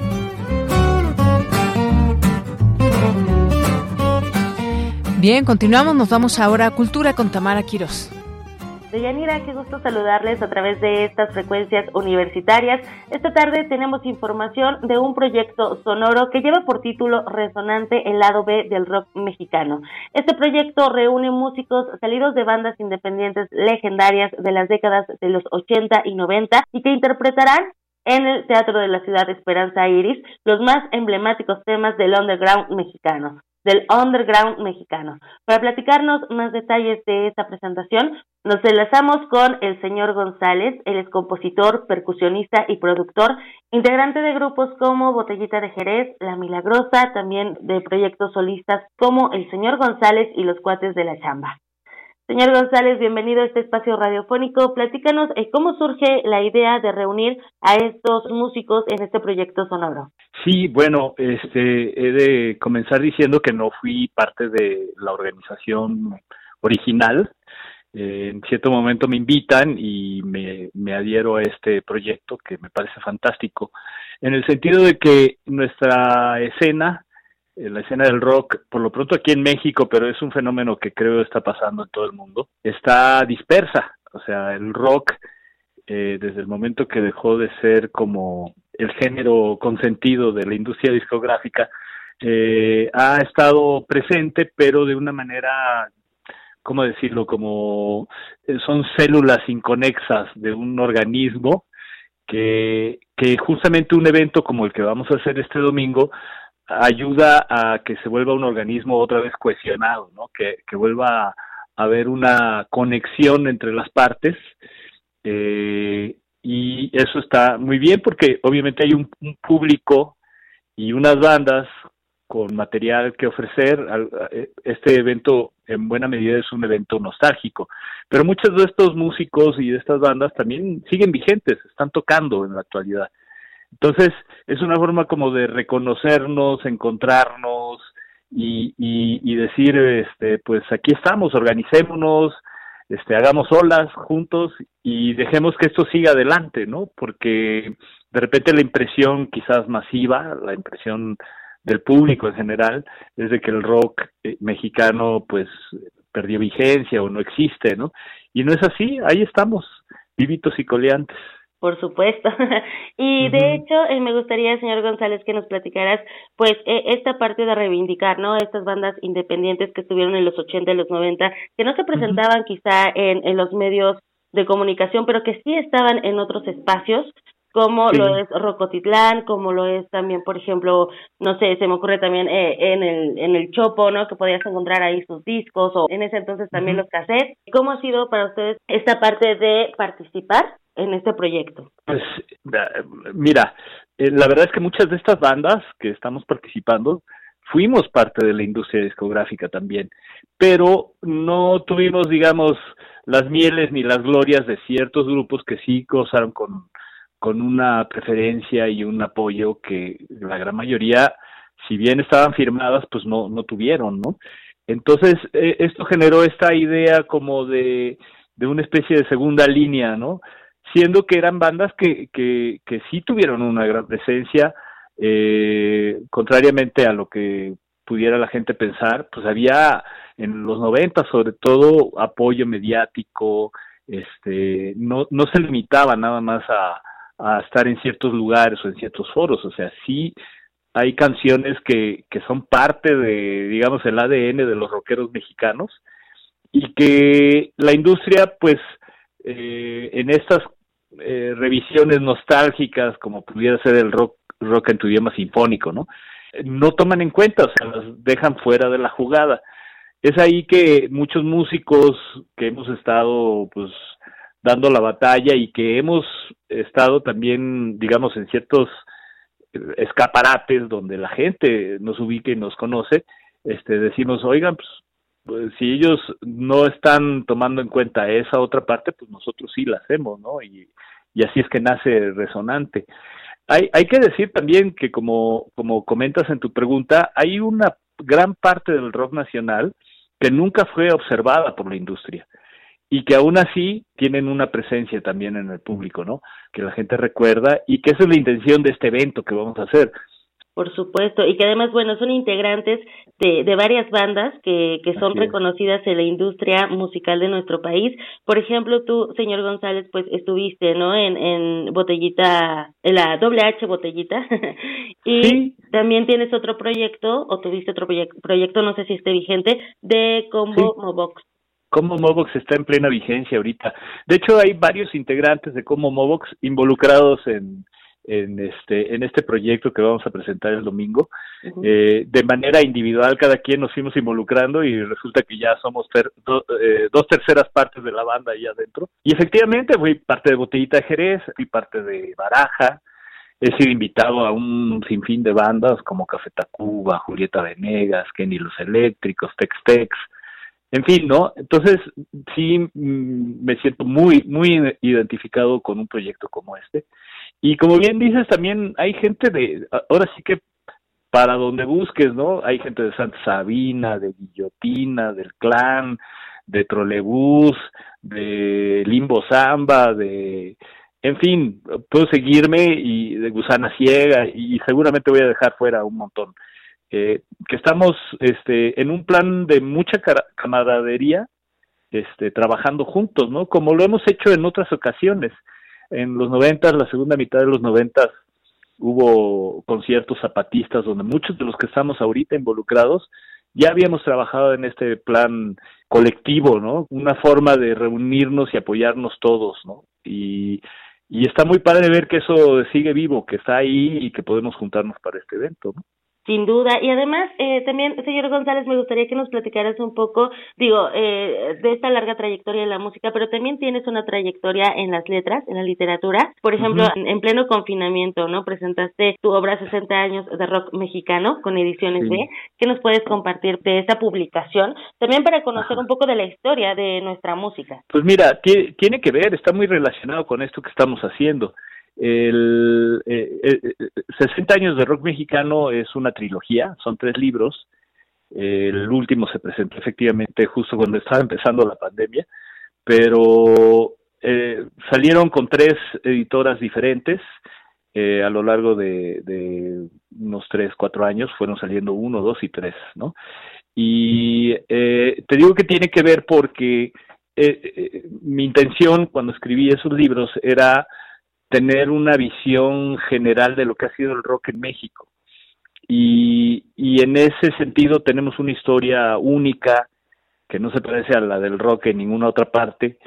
Y eh, pues gracias a que de alguna forma pues estoy involucrado, supe como dónde, dónde buscar, dónde rascar para encontrar toda la información que ahí está. Hablo de 400 bandas, que evidentemente no son todas, hay muchísimas más, pero esas 400 bandas que elegí, pues de alguna forma son representativas de toda una escena. Y, y es bien interesante ver cómo hubo un desarrollo en México del rock y este y es de alguna forma también una manera de ver la historia de México mismo, ¿no?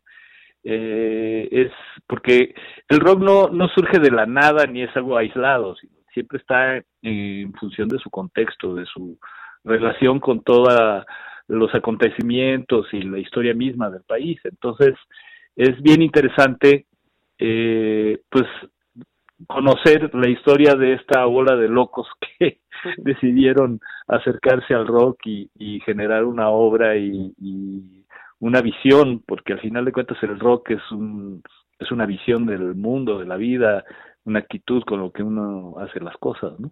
Por supuesto, conocer la historia, los momentos sociales, también eh, políticos a través de la música, es una forma, ¿no? De, de conocer, como dices, la historia. Entonces, perdón, perdón, ¿y cómo estamos entrelazados todos? Porque bien que mal, ahí te empiezas a dar cuenta que fulano tocó con perengano y que este produjo a tal y que y que otro estuvo en tres, cuatro bandas y así. Al, al, cuando te das cuenta es una, un gran entramado una red gigantesca de, de músicos que estamos todos conectados de alguna forma. Así es, estas colaboraciones también, ¿no? Que luego se realizan. Muy bien, señor González, vamos a, a, dejar esta recomendación a nuestro auditorio de esta obra 60 años de rock mexicano y por supuesto también les haremos esta invitación a que acudan al Teatro de la Ciudad de Esperanza Iris a conocer más de este proyecto resonante, el lado B del rock mexicano, que vayan a cantar también y a, y a recordar. Claro, sabes, todos los temas son cantables. Exacto. Seguramente cuando estén oyendo cada uno de los temas van a decir, claro, esta canción, y, y pues fue, fueron temas que sonaron por más de, de 15 años, por decirlo de alguna forma. Que mira, estamos tocando también temas desde los 70. Hay ah, temas de Mistus, temas de Size, temas de, de bandas que, que, que de alguna forma antecedieron toda una etapa más más comercial a partir de los ochentas y los noventas, ¿no? Entonces, pues encontrarán esas rolas que todos conocen, más otras curiosidades. Eso. Pues muchísimas gracias por acompañarnos. Ahí está la cita y la invitación. Señor González, que tengas excelente tarde. Gracias, igualmente para ustedes. Muchísimas gracias. El señor González es compositor, percusionista y productor y estará presente en este proyecto Resonante, el lado B del rock mexicano. Para más información pueden consultar la página de cultura.cdmx.gov.mx para que tengan más detalles de las bandas que se estarán presentando este domingo 3 de septiembre a las 6 de la tarde en el Teatro de la Ciudad Esperanza Iris. Hasta aquí la información, les deseo que tengan excelente tarde. Hasta mañana.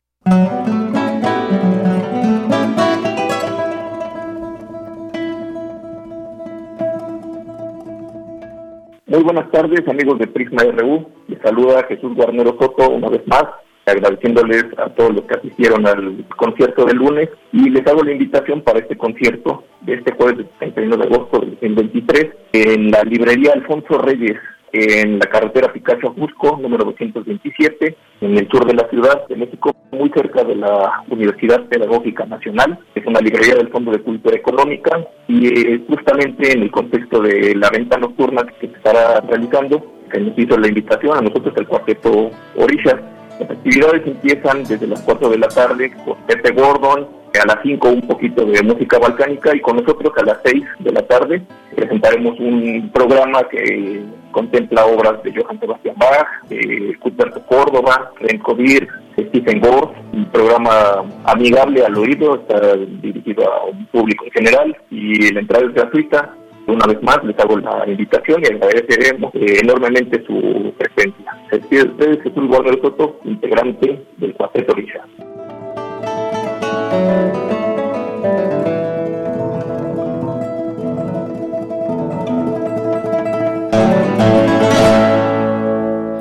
Bien, llegamos así al final de esta emisión de miércoles 30 de agosto. Lo invitamos a que nos acompañe mañana. Un programa nuevo, un programa más aquí en Prisma RU de Radio UNAM.